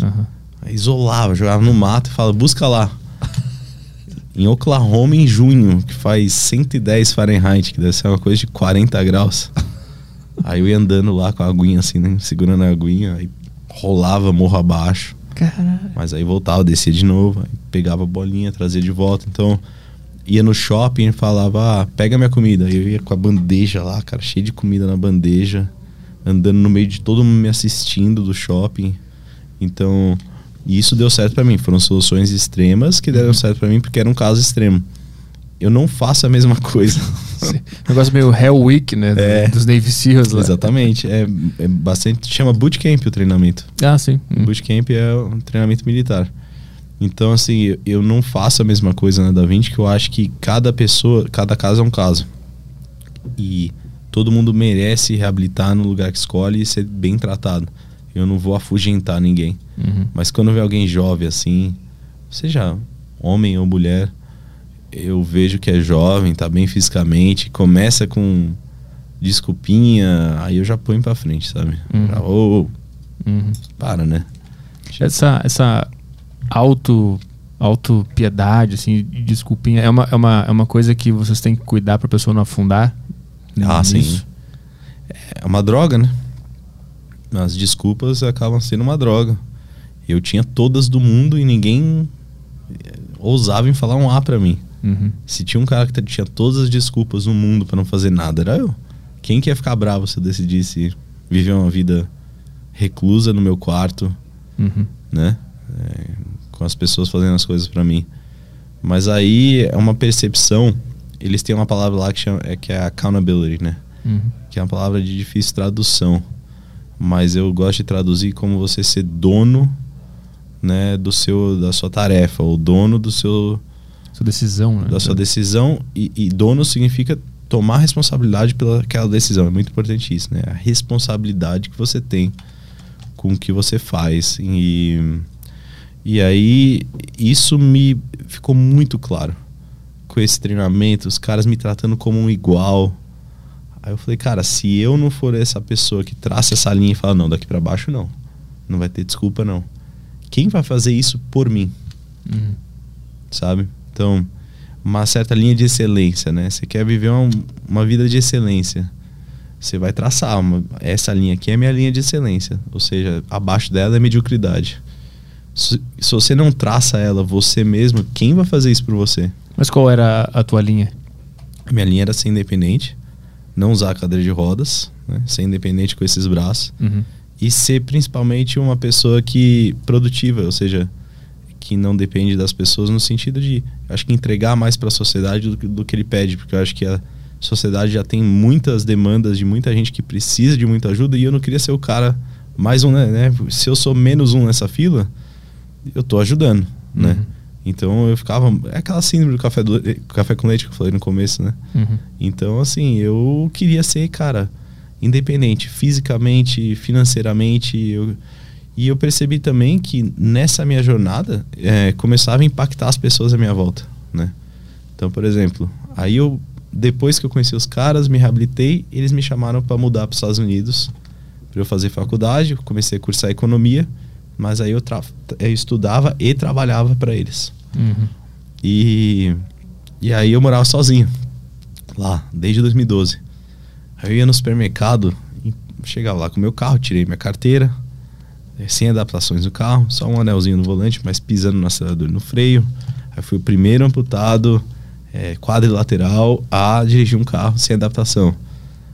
Aí chegava lá no supermercado, empurrando meu carrinho, aí pegava o leite, colocava, tal, pagava. E eu, pô, eu, eu ia no supermercado fazer minha compra, três, quatro, cinco pessoas me paravam, falavam, ô, bacana, sabe? Uhum. Pô, você melhorou meu dia. Pô, que exemplo, né? Exemplo de superação. Lá era muito também, é, thank you for your service, né? Obrigado por servir, porque achava que era militar. Hum. Jovem, amputado assim, imediatamente lá. E aí tu, Aí tu falava, não, pelo amor de Deus, né? Aí, ah, não, não. Aí explicava. podia aproveitar, né? Fingir que era veterano mesmo. Ah, cara, é uma coisa pesada. É, eu tô ligado, eles respeitam muito, né? Lá, e é, o meu é respeito foda. por eles, né? Sim, claro, claro. E, e aí, cara, assim, eu vi que eu fazendo o meu, no meu egoísmo de querer melhorar a minha vida, eu tava impactando as pessoas à minha volta nas coisas mais bestas, sabe? Uhum. Para num pedágio, o cara olha, uau, man, that's nice, não sei o quê. E aí eu falei, poxa, é, isso aqui não é só sobre mim, sabe? Tipo, se eu tô impactando as pessoas à minha volta, mesmo quando eu não quero, eu acho que tem um senso de responsabilidade aqui, né? Uhum. Onde de um senso assim de, de, de falar, pô, eu preciso fazer o meu melhor e e porque isso às vezes, por exemplo, aí eu virei um treinador de amputados, né, para essa empresa. E depois eu comecei a trabalhar, eu, eu fui voluntário de uma ONG que a gente fazia acampamento para crianças amputadas e suas famílias, né? Então a gente tava 30, 40, 50 crianças amputadas ou que nasceram de forma congênita, né?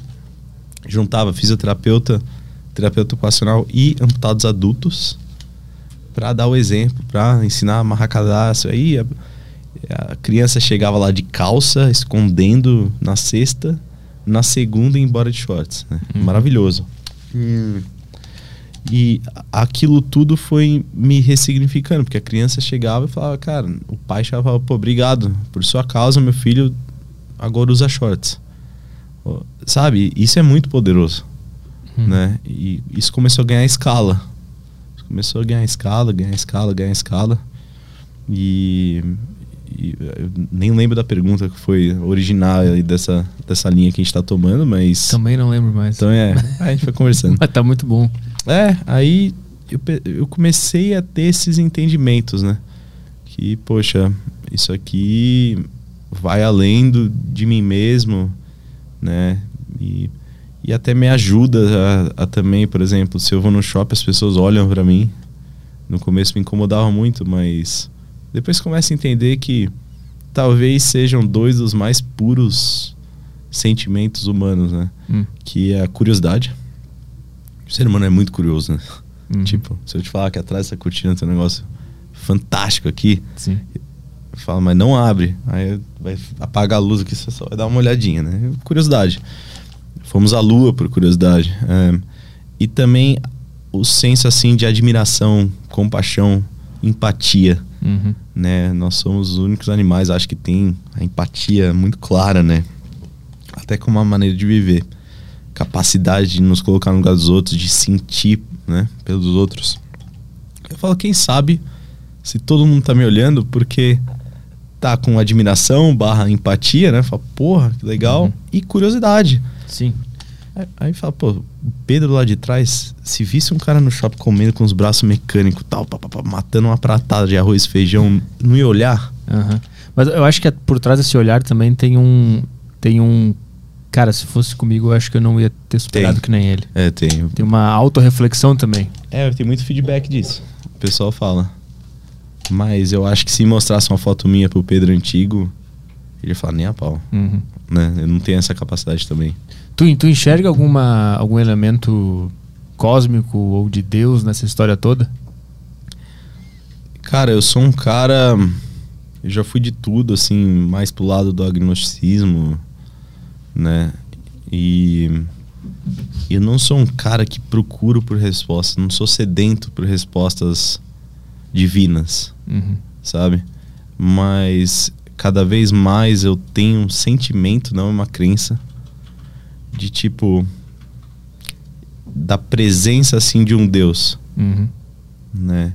Ou seja, quando você tá em paz de espírito e, e quando você é banhado com uma sensação de gratidão, mesmo com todos os apesares, fala, cara, a vida é curta e eu tô aqui e a vida acontece um monte de desastre com um monte de gente e comigo não aconteceu ainda. Uhum.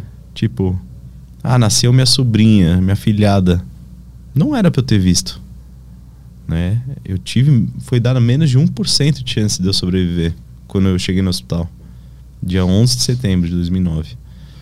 E aí você vê, não tem. Co... Eu acho que é essa, essa sensação de tipo. Eu acho que Deus é muito mais um ponto de interrogação Uhum. do que um, um ponto final, uma explicação, né? Uhum. é muito mais esse mistério maravilhoso, né? Eu acho que tem do que a gente tentar colocar ele numa forma humana. Né? Sim, sim. Uhum. É, é- é quando, quando você entra nessa sintonia, é meio clichê, né? Com o universo, assim, de falar, cara, eu faço parte disso aqui, é um mistério, talvez a gente nunca vai saber quem criou, o que, mas eu tô aqui e eu tô grato, eu sou grato, e aí é um. Você é banhado, você é banhado com esse sentimento, né? Quase com um tesão de viver. Uhum. Acho que isso é meio que Deus, assim, pra mim. Ele não é uma figura. E aí, obviamente, acho que eu, você, todos que estão assistindo aqui no Brasil, a gente tem uma. Em nós, aquele sistema operacional é muito governado pela filosofia judaico-cristã, né? Então é impossível alguém rechaçar Jesus Cristo nascendo e morando aqui, porque o que você faz, fala, pensa, vem muito dele, né? Então, eu, nessa parte fiso, é, filosófica, eu acho que é muito válido também, né? Uma filosofia assim de, pô, todos somos iguais perante a Deus, né? Todos é, temos o mesmo valor. É, ame o próximo como ama a si mesmo, né? Que é meio que a regra de ouro, né? Acho que tem também esse lado um pouco do judaísmo e cristianismo que eu me identifico como mais um estilo de vida. Acho que se eu puder me aproximar mais nos meus atos do que estava escrito lá no Evangelho, por exemplo, uhum pô, eu acho que eu vou ser um cara bacana, né? Não tem como eu ser um cara ruim. Mas, tipo assim, aquela a história que tu contou que o cara não era de Chicago e quando tu ligou para ele, ele tinha acabado de chegar em Chicago. Uhum. Quando tu pensa nesse tipo de coincidência, tu acha que é só uma coincidência? Ou tu pensa assim, não, isso aqui deve ser alguma coisa, não é possível. O cara não é de Chicago, eu liguei para ele, ele chegou em Chicago na hora que eu liguei para ele. Sabe qual é a resposta? Ah desde que eu seja grato por isso, não importa. Uhum. Sabe? Uhum. Desde que eu tenha consciência que eu tive sorte e que, eu, que isso me ajudou, esse fato, e que essa grande coincidência obra divina foi algo tão maravilhoso na minha vida ter conhecido ele naquela circunstância de quase desistir. Uhum. É, desde que isso não passe batido, que eu não seja uma pessoa que não dê valor para esse tipo de coisa, né, que realmente eu eu eu se eu puder dar destaque para isso na minha cabeça, né? Uhum. Não tentar entender, mas, mas agradecer. Agradecer, uhum. exato. Não importa se foi Deus que fez, se foi uma coincidência, foi choque de átomos lá desde o Big Bang que de repente chegou nessa, nesse ponto, né? Uhum. Que é meio até engraçado de pensar nisso. Eu não tenho essa resposta, mas eu tenho a gratidão por isso. Se puder um dia agradecer quem fez, eu vou agradecer. Se não fosse esse cara, é, tu acha que tu teria entendido toda essa nova forma de abordar a situação? Eu acho que a, a, talvez até sim, porque não existe um só caminho. Uhum. Existe o caminho que a gente tomou e que fez sentido porque a gente tomou ele. Mas as, as rami, possíveis ramificações são infinitas uhum. né, das nossas tomadas de decisões. Né? Então, esse caminho fez muito sentido para mim porque eu tomei ele. Parece que é o único porque eu tomei ele. Mas talvez eu teria feito outra coisa, talvez eu teria sido uma pessoa muito feliz numa cadeira de rodas também, como vários amigos meus são. Hum, sabe? Uhum. Então eu tô contando essa história porque foi a que eu segui. Uhum. Né? Mas eu não sei, tá? eu acho que a gente tem que sempre batalhar para ser feliz, né? Para ter um pertencimento e, e essa sensação que a vida é curta e a gente precisa fazer ela valer e não importa a circunstância. Então, se tivesse dado errado a reabilitação, eu ia batalhar também uhum. de uma outra forma, né? Em, em algum momento tu pensou em, em desistir? Ah, sim, é, várias. E por que que tu não caiu na tentação de desistir? Acho que medo. Hum, porque quem sofre a consequência da desistência sou eu, né? E os, principalmente os meus pais, meus irmãos. Uhum. Então eu carregava uma responsabilidade muito grande em não desistir, que eu sabia que eu ia impactar eles também, né? Então eles, eles tinham esperança que eu conseguiria me reabilitar voltar a andar, voltar a ser feliz, voltar hum. à faculdade. Meu pai é um cara, ele saiu de Capelinha, que é quase no Vale do Jequitinhonha. Né? É minha grande referência de vida. E ele é o mais novo de 11. Aos 16 perdeu a mãe e aos 17 perdeu o pai, ou vice-versa.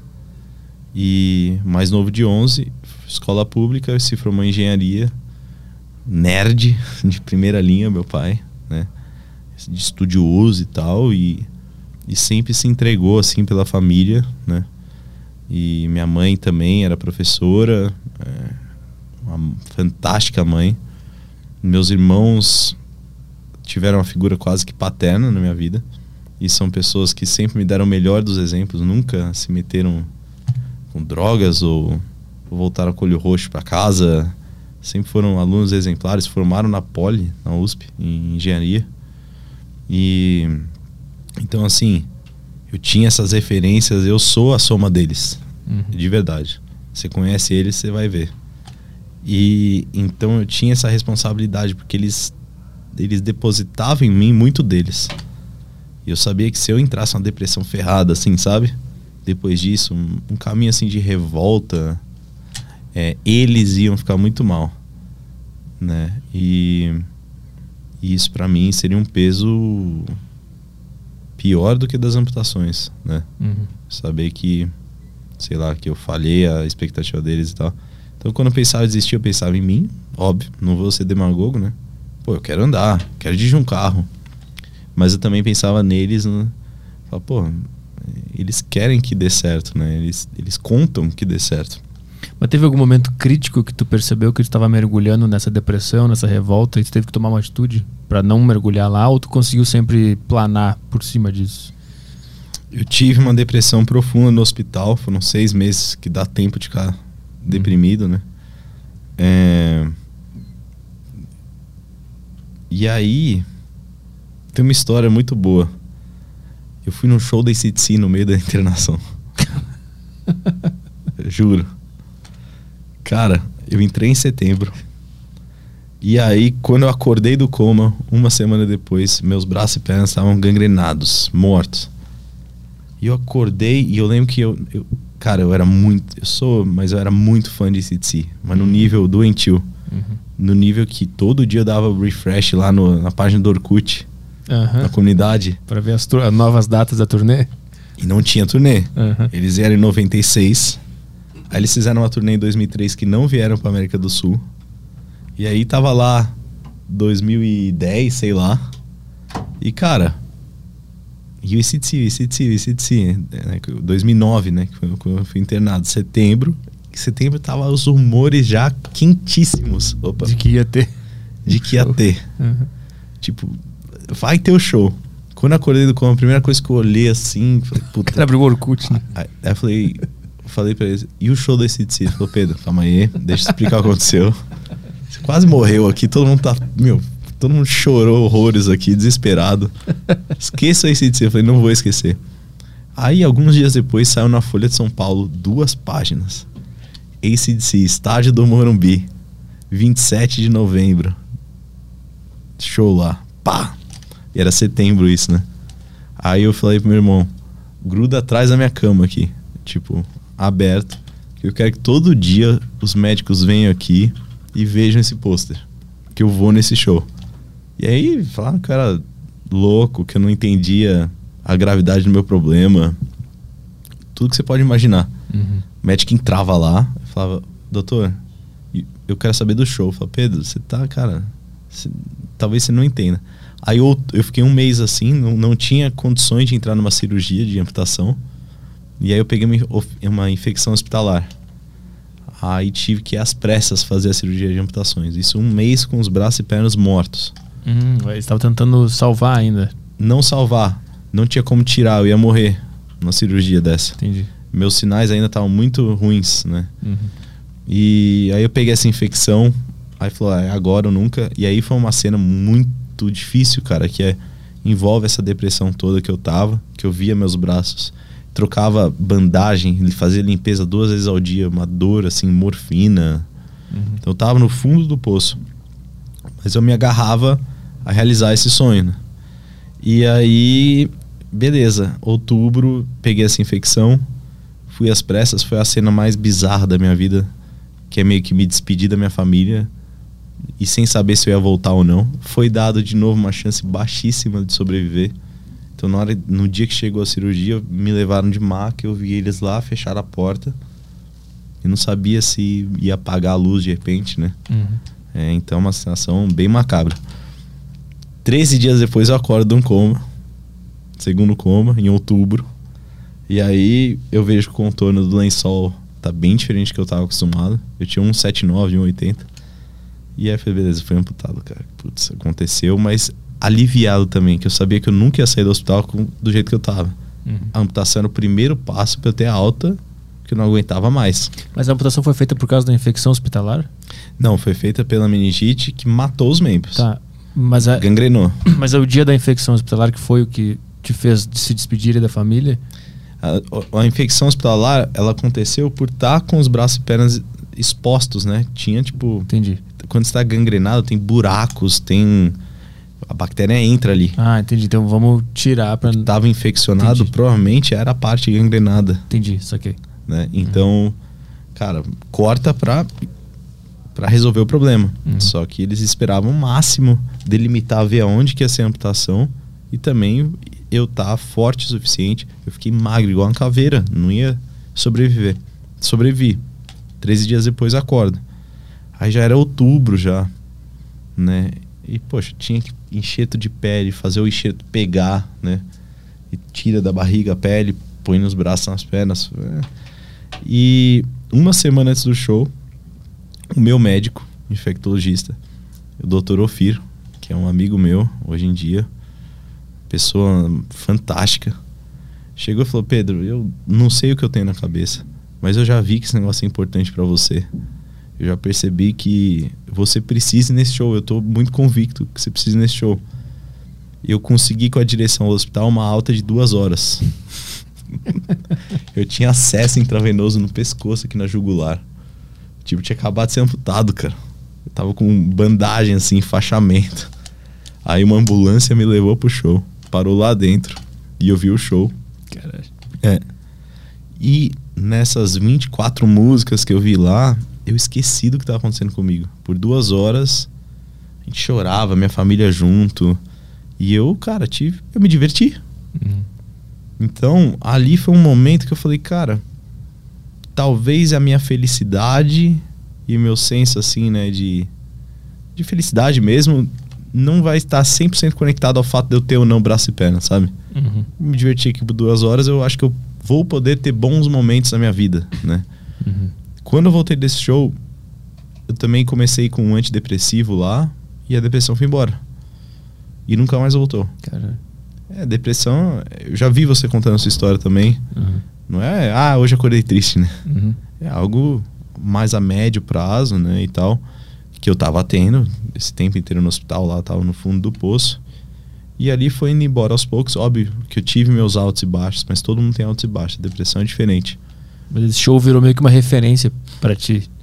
De que podia encontrar felicidade em outras coisas, né? É, ele teve quase que uma função espiritual ali. Uhum. Aí eu vi o Wang Xiang fazendo o passinho dele lá tal, que era um era o meu sonho de adolescência, né? É. É, o, o show do ACDC. E realizar ele foi muito maior, por isso que eu às vezes saio pra jantar hoje com o Dr. Ofir, eu falo, cara, você não tem noção do que você fez por mim. Não é só um show. Né? Uhum. Foi uma aprovação. né? Uhum. Foi bacana pra caramba. Foi quase que científico o negócio ali. Foi. Tu conseguiu ter uma prova de que existe felicidade fora daquele problema que, que em algum momento deve, deve parecer ser a principal coisa do mundo. Né? É, eu acho que deu pra perceber que eu sou um cara muito pragmático. Então, se dá pra ser feliz por duas horas, dá pra ser por Exato. 20 dias. Se Uhum. dá pra andar 20 passos, dá pra dar 2 mil. Uhum. Eu acho que assim, se tem uma prova ali, dá pra esticar ela. É um certo pragmatismo. Uhum. Agora, como é que é o coma? Como é que é estar em coma? Tu acorda como se tivesse dormido normalmente ou tem outra, tem alguma experiência durante o coma? Um negócio muito doido, nada demais? Cara, eu respeito quem fala que tem, mas eu não tive. É como se eu tivesse dormido e acordado. Uhum. A única diferença é que quando você acorda, você tá sob efeito de drogas pesadíssimas, no coma induzido, né? Que eu tava. E essas drogas demoram pra, pra sair.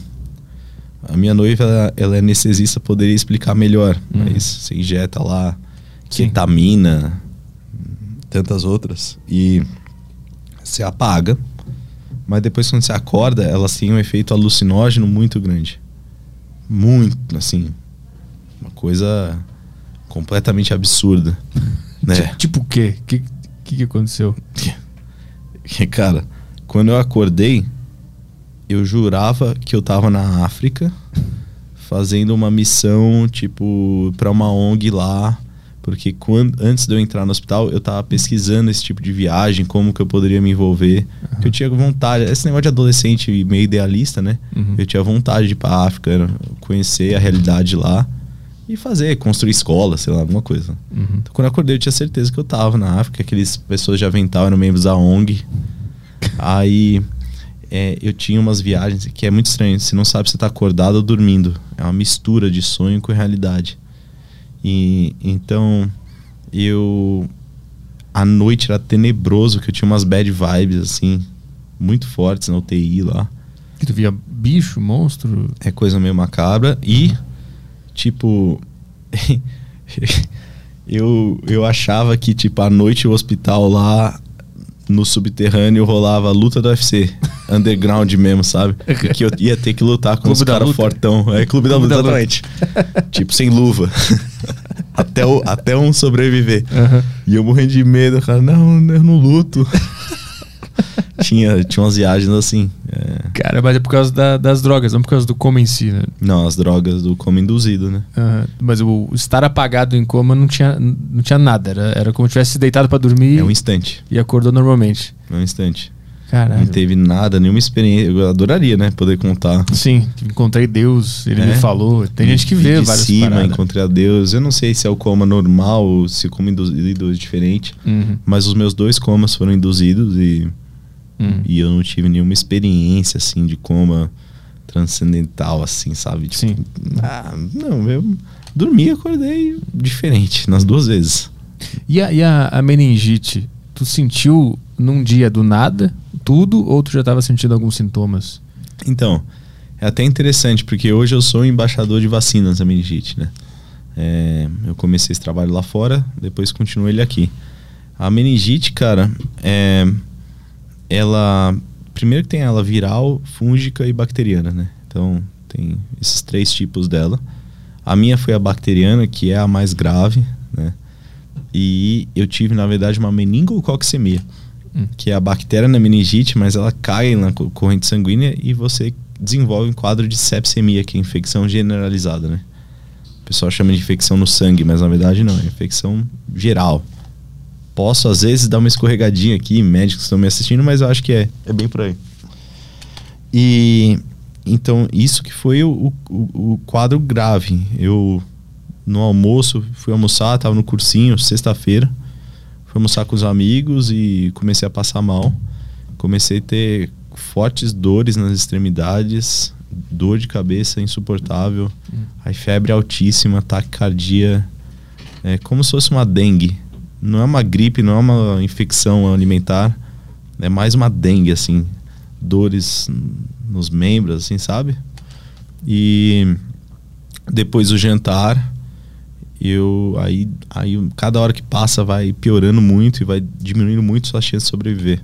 Uhum. Então, quando depois do jantar eu chamei o meu irmão e a, e então noiva dele, que estavam lá, a Ju, ela é médica, já era médica. Então, ela me viu e já começou a gritar. Eu tava deitado já à noite, aí começou a gritar: é, é, é meningococcemia, ele vai morrer. Aí meu irmão me pegou no colo e me levou pro hospital. Mas foi tudo num dia, tu não tinha sentido nada antes, Ah, naquela de manhã, semana. zero. Foi no, de manhã, zero. de manhã não tava vida Zerado. normal. Eu Aí fiz no, as aulas. no almoço tu passou mal, mas aí ficou um pouco bem, foi pra casa e de noite ficou mal de novo. Aí, tipo, 3, 4 da manhã do dia 12, Uhum. do sábado, eu me levou pro hospital, aí já cheguei e falaram, ah, é despedir dele. Chama todo mundo, chama a família. E tu consciente ouvindo tudo isso? Não, Não. a última memória que eu tenho é da, da ambulância. E aí estavam meus dois irmãos, é a minha cunhada, os três chorando e brigando. Porque agora que eu fiquei sabendo disso, um irmão meu queria me seguir na ambulância, o outro queria vir dentro da ambulância e eu- começaram a discutir, Uhum. quase saindo na mão lá e tal, chorando, desesperado. Falei, gente, mas, mas que que. Pra que tanto, né? Uhum. Sabia. E aí eu lembro da porta fechando e dos pessoal da ambulância falando, ó, fica comigo, fica comigo. Fica... Uhum. Apaguei.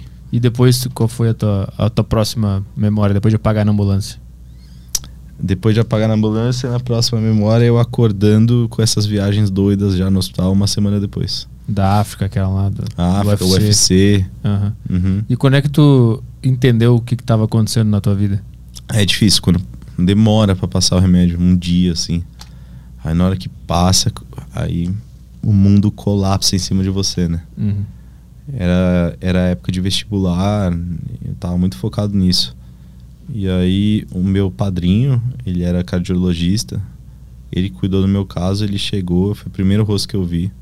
falei, tio, o que você tá fazendo aqui? O que tá acontecendo? Ele falou, Pedro, ó, você teve uma meningite, foi gravíssima, e você vai ficar um tempo aqui com a gente. Aí veio meu pai também, eu falei, pai, a FUVEST é em novembro. Aí ele falou, não, esquece a FUVEST. Eu falei, putz, é grave. não, deixa quieto. Deixa quieto você, mó rígido, sempre foi. Uhum. E fala pra eu esquecer a FUVEST, cara. Você tá o ano inteiro me enchendo o saco da FUVEST. Acorda, tem FUVEST em novembro. Né, que era a FUVEST, a galera mais nova, hoje em dia é Enem, né? É. Era a prova da USP. E, e aí eu vi que eu fui entendendo e eu queria ir embora. Eu lembro de uma vez eu chorando com meu pai, falou: "Pai, reserva um hotel aqui. Eu não preciso estar aqui, eu tô bem". E com os braços e pernas tudo já mortos assim. E ele fala: "Filho, eu não posso". Eu falo: "Pai, porra, cara, me tira daqui". Ele falou: "Não, não dá. Você vai ter que ser forte, você vai ter que ficar". Uhum. E aí fiquei cinco meses e meio. Como é que é ficar cinco meses e meio num hospital? Em que momento tu se adapta e aquilo ali vira um lugar bom ou isso nunca acontece? Tu fica sempre querendo ir embora? Você fica querendo ir embora, mas ao mesmo tempo eu fui. E esse é o meu maior privilégio na vida, né? Eu tenho família e amigos espetaculares. Então eles, nossa, eles foram demais, assim. Todo dia eu tava cercado de gente. E sabe aquelas férias que quando a gente é menor, que junta primo tal, família, é tão gostoso, a gente tem essas memórias, joga jogo de tabuleiro. Uhum. A gente fez isso por cinco meses e meio Uhum. né? Então, foi um momento de muita integração, foi um momento de muito amor envolvido e muita diversão também, Uhum. contando os casos e tal. Fez a ponte entre primos, irmãos meus e os meus amigos, que viraram tudo uma coisa só, quase uma família só, né? Uhum.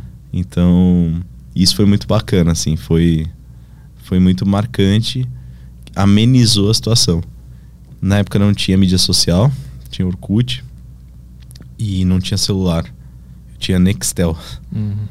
Então, os dias passavam rápido quando tinha gente lá, que a gente jogava os jogos, batia o papo, mas quando eu tava mais sozinho, era VTV, né?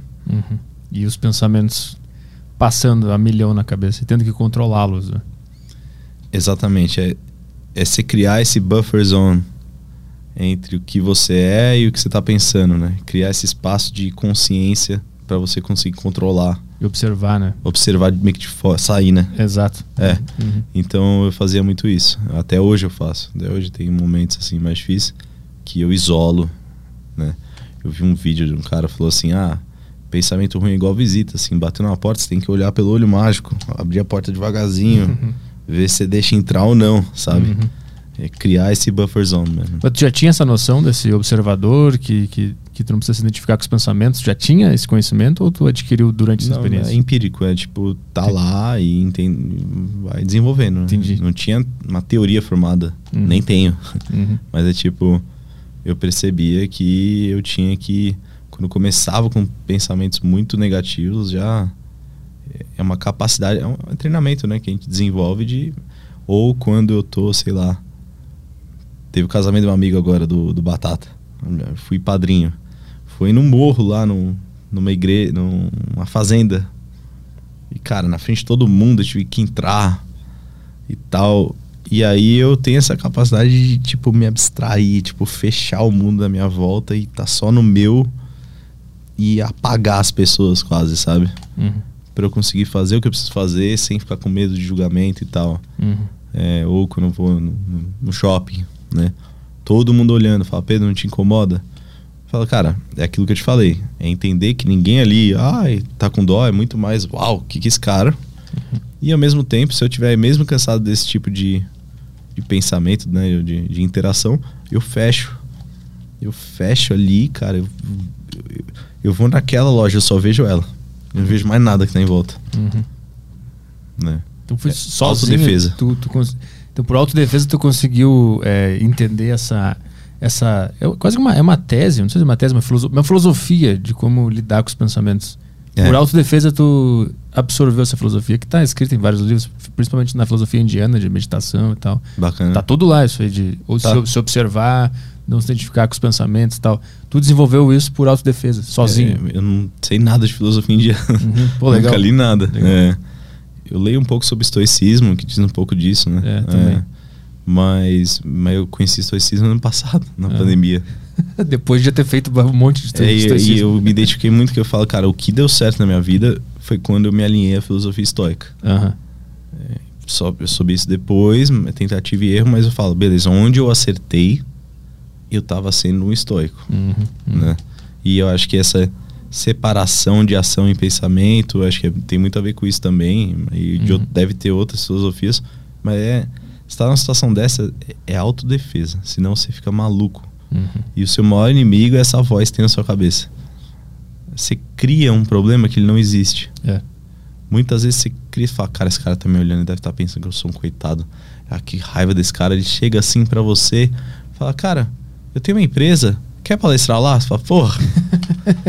Ou se não, várias vezes esse cara me olhando e tal, fala, putz, lá atrás, né? Aí vem, pô, meu irmão acabou de ser amputado, você se sente, né? Uhum. Aí você fala, não, peraí, eu não sou o cara que tem que criar essas vozes, né? Sim, exato. Eu vou focar aqui em mim e isolar isso, né? Focar no que existe de verdade, né? Não nessa Uhum. na fantasia que a minha voz tá mandando eu criar, né? É muito louco isso, né? É. É muito louco isso. Vamos ver algumas perguntas aí, Caio?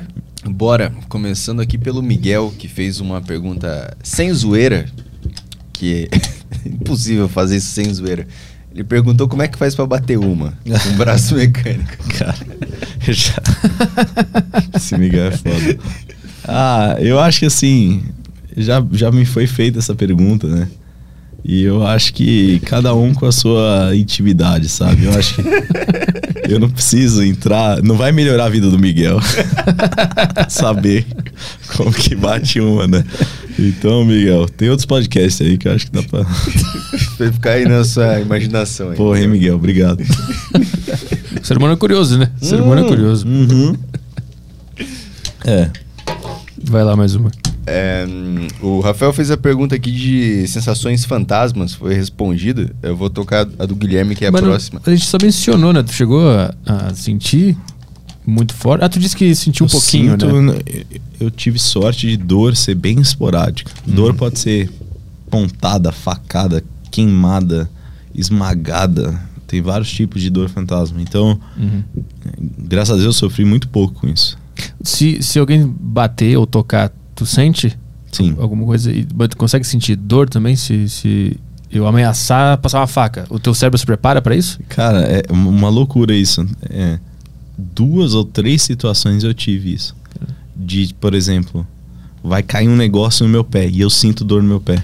De reflexo. Uhum. Já aconteceu isso comigo. E isso, pra mim, é uma coisa que não tem explicação. É muito doido, O né? cérebro causar dor. É. É.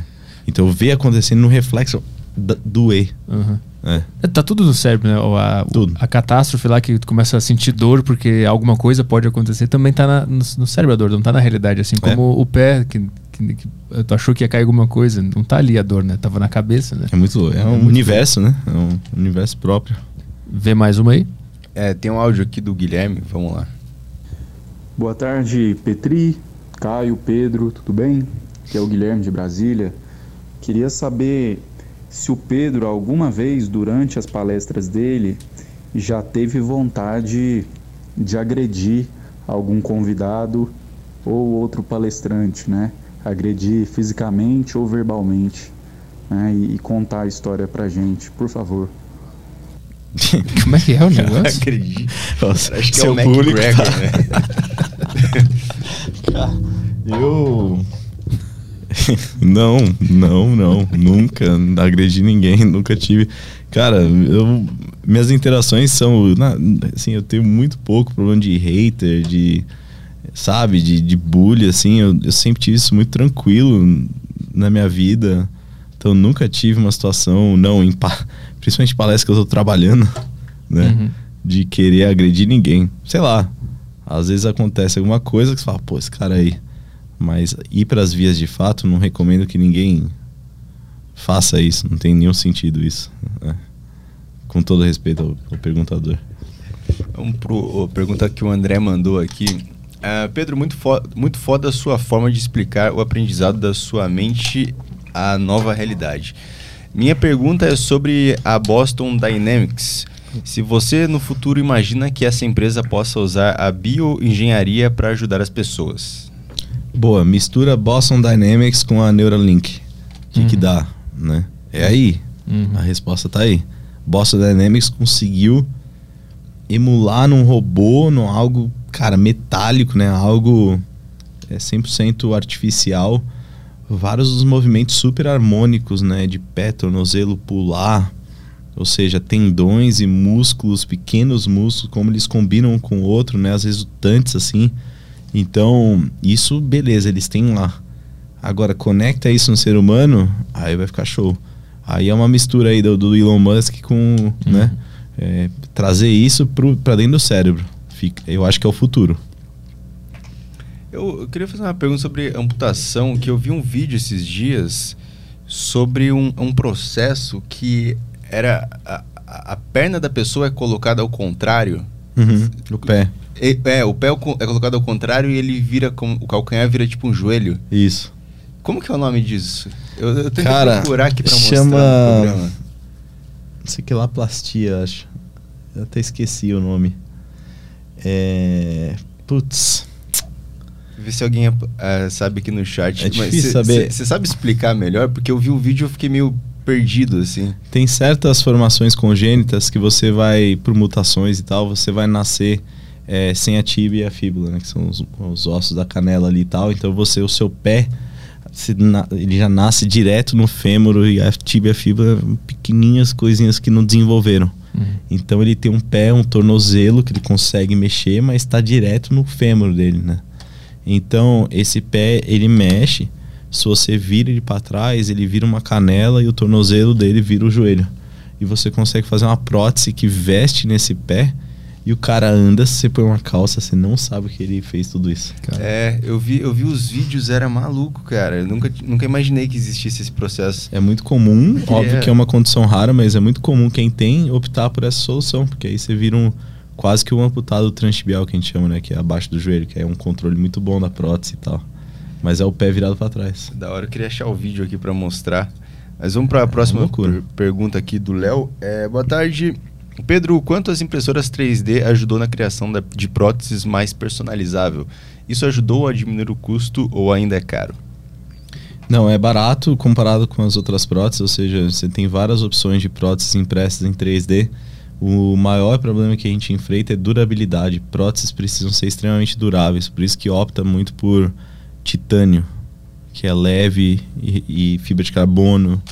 Então, existem várias aí, eu já vi várias. Já contribuí com o desenvolvimento de uma da Austrália, mas o grande problema que a gente enfrenta nesse tipo de solução é durabilidade. A maioria das mãos impressas em 3D, cara, não ia durar meio dia assim comigo, sabe? Eu ia destruir, porque acaba sendo muito frágil. Então, mas alguma coisinha aqui ali, muito mais um lance mesmo de personalização. Fazer capas personalizadas aí, tem um mercado gigante disso. Você amputou na canela, aí você põe uma capa assim no time de futebol, alguma coisa impressa em 3D, sabe? Uhum. Pra personalizar mesmo, esteticamente. Hum, saquei. Uhum. Mais uma aí. Vamos aqui, o Cortes mandou. Ju- Arthur, Caio e Pedro. Pedro, está próximo ao acesso de próteses inteligentes de baixo custo. Qual o próximo estado, ah, pró- o próximo... Não, qual o qual o apoio? apoio que o estado dá e se oferece incentivo pra, para o desenvolvimento dessa indústria no Brasil? É, eu acho que a minha missão vai além de desenvolver esse centro, né, da 20. É, óbvio que é o que está na minha frente agora, é o primeiro passo, é, é criar um centro de excelência, mas são várias as carências é, no setor. A maior delas é o acesso. Enquanto nos Estados Unidos o plano de saúde paga por próteses muito boas, inclusive próteses biônicas, no Brasil o plano de saúde diz que próteses são apenas aquelas implantadas no ato cirúrgico. Hum. Então, de prótese de quadril, né, joelho interna. Não considera isso como prótese, considera como luxo. E eu sei que nem todo mundo tem plano, mas desafogaria o SUS e o INSS se a gente conseguisse né, que os planos pagassem por prótese, porque se paga para retirar, tinha que pagar para repor. Não é um luxo. Uhum. Hashtag não é um luxo, né? Porra, luxo é. Tá, mas eles falam que é um, que é um luxo? Não Fica é. subentendido. Fica subentendido, exatamente. Cara, que loucura. Fica subentendido. Então, é, eu acho que aí a gente já consegue melhorar muito o acesso e também desafogar o governo para ele ter, assistir menos pessoas e com mais qualidade, né? Uhum. Hoje o SUS, infelizmente, a tabela dele, se eu fosse fazer prótese do SUS na minha clínica, eu ia falir imediatamente, porque a tabela dele, assim, o que ele paga, eu não, eu não conseguiria nem comprar fibra de carbono para fazer, então inviabiliza. O INSS é bacana, mas não é todo mundo que consegue, né? Um, um INSS. Então o governo tem as formas deles de, de dar assistência e eu acho que essa solução ela vai a nível de mercado junto com o governo, com boas legislações, né? E também o mercado atuando. É, um, se a gente conseguisse mais escala também, daria para ter uma diminuição de preço desses componentes que são importados. Se a gente conseguisse fabricar no Brasil, né? Uhum. Também seria melhor. Então, são vários âmbitos e eu tenho muito interesse, sim, em ir além da clínica né? É, carteira de motorista, que muitos, praticamente todos os amputados são negados a dirigir com a prótese, tem que fazer uma adaptação no carro, porque existe uma cultura que diz que você não consegue sentir o pedal, então você não pode dirigir como eu dirijo, pisando no acelerador e no freio. A gente tem que passar uma lei, então, que todo mundo tem que dirigir descalço. porque né, pra, você tem que sentir a, a coceirinha ali do, pedal, nada a ver. Uhum. Eu dirijo um carro há 10 anos dessa forma e nunca tive problema nenhum.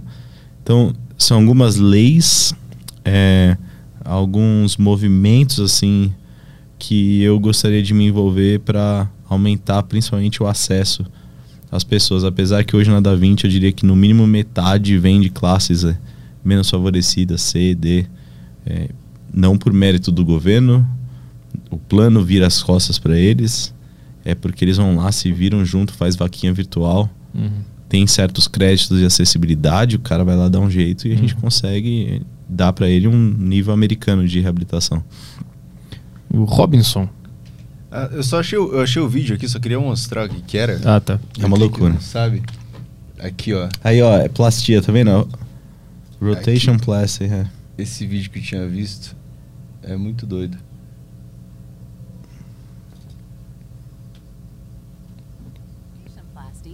Surgical procedure that provides an excellent option for patients with tumors in or near the knee joint.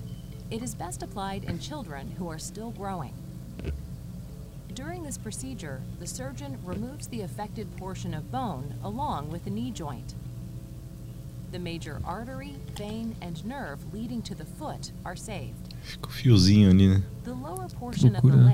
Rotated 180 degrees counterclockwise and then attached to the upper portion of the leg.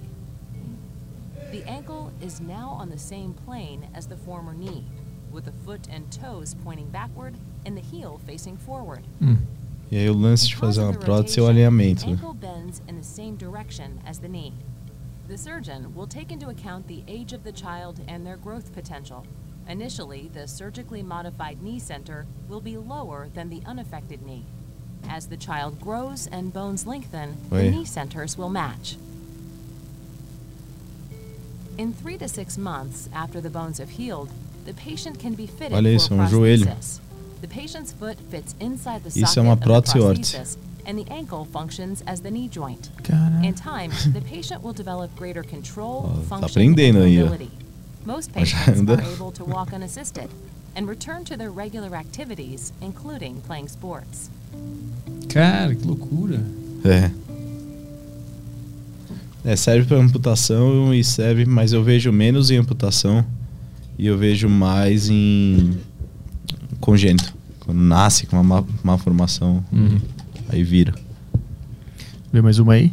Vamos lá para a próxima pergunta. Um, é o Robinson, ele mandou, ele mandou primeiro em, em texto, depois ele mandou um áudio. Vou tocar o áudio aqui. Pá, boa tarde, Arthur. Boa tarde, Caio. Boa tarde, Pedro.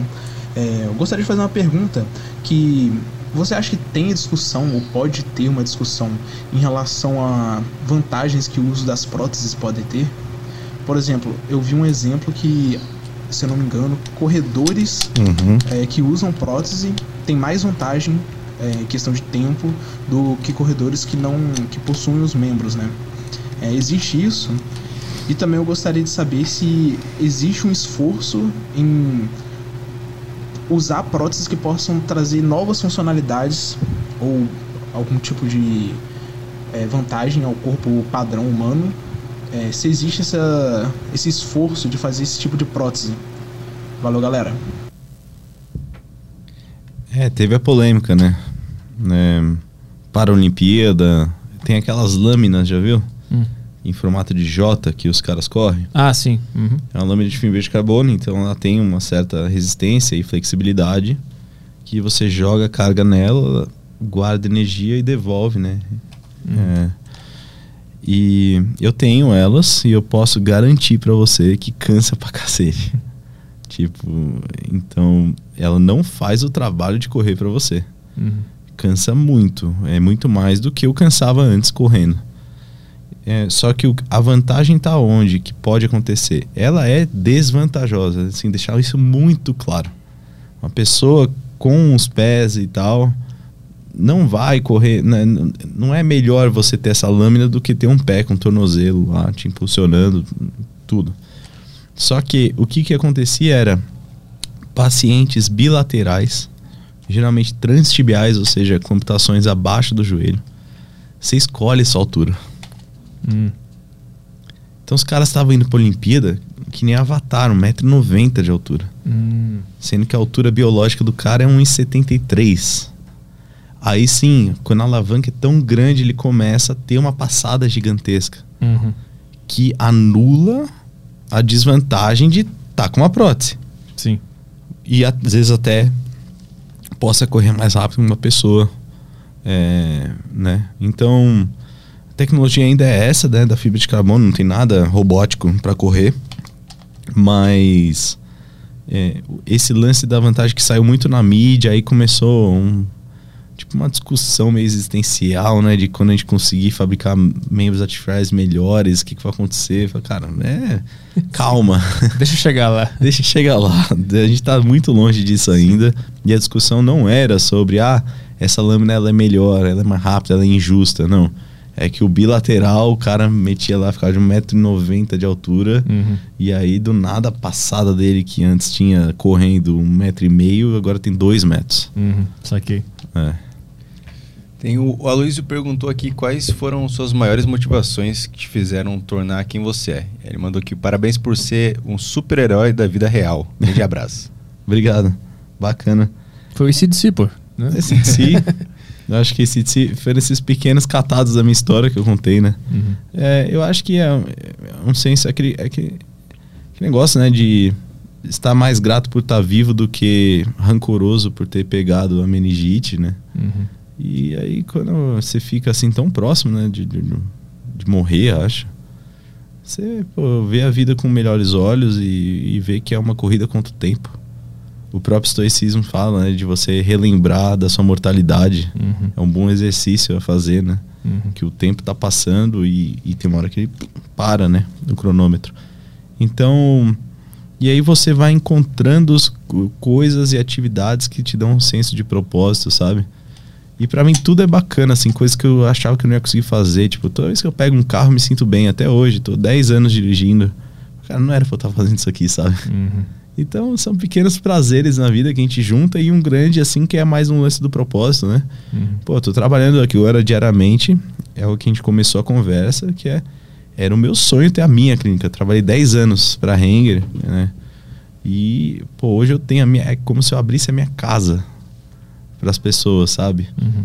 E é muito bacana isso, me traz um senso assim de propósito muito grande. Mais uma aí? O Léo mandou: Pedro, as gerações atuais estão cada vez mais frágeis mentalmente. Frases quebram elas. Qual a melhor forma de melhorar isso? Cara, eu penso muito nisso, né? Eu até queria ouvir Hum. do Petri, tipo.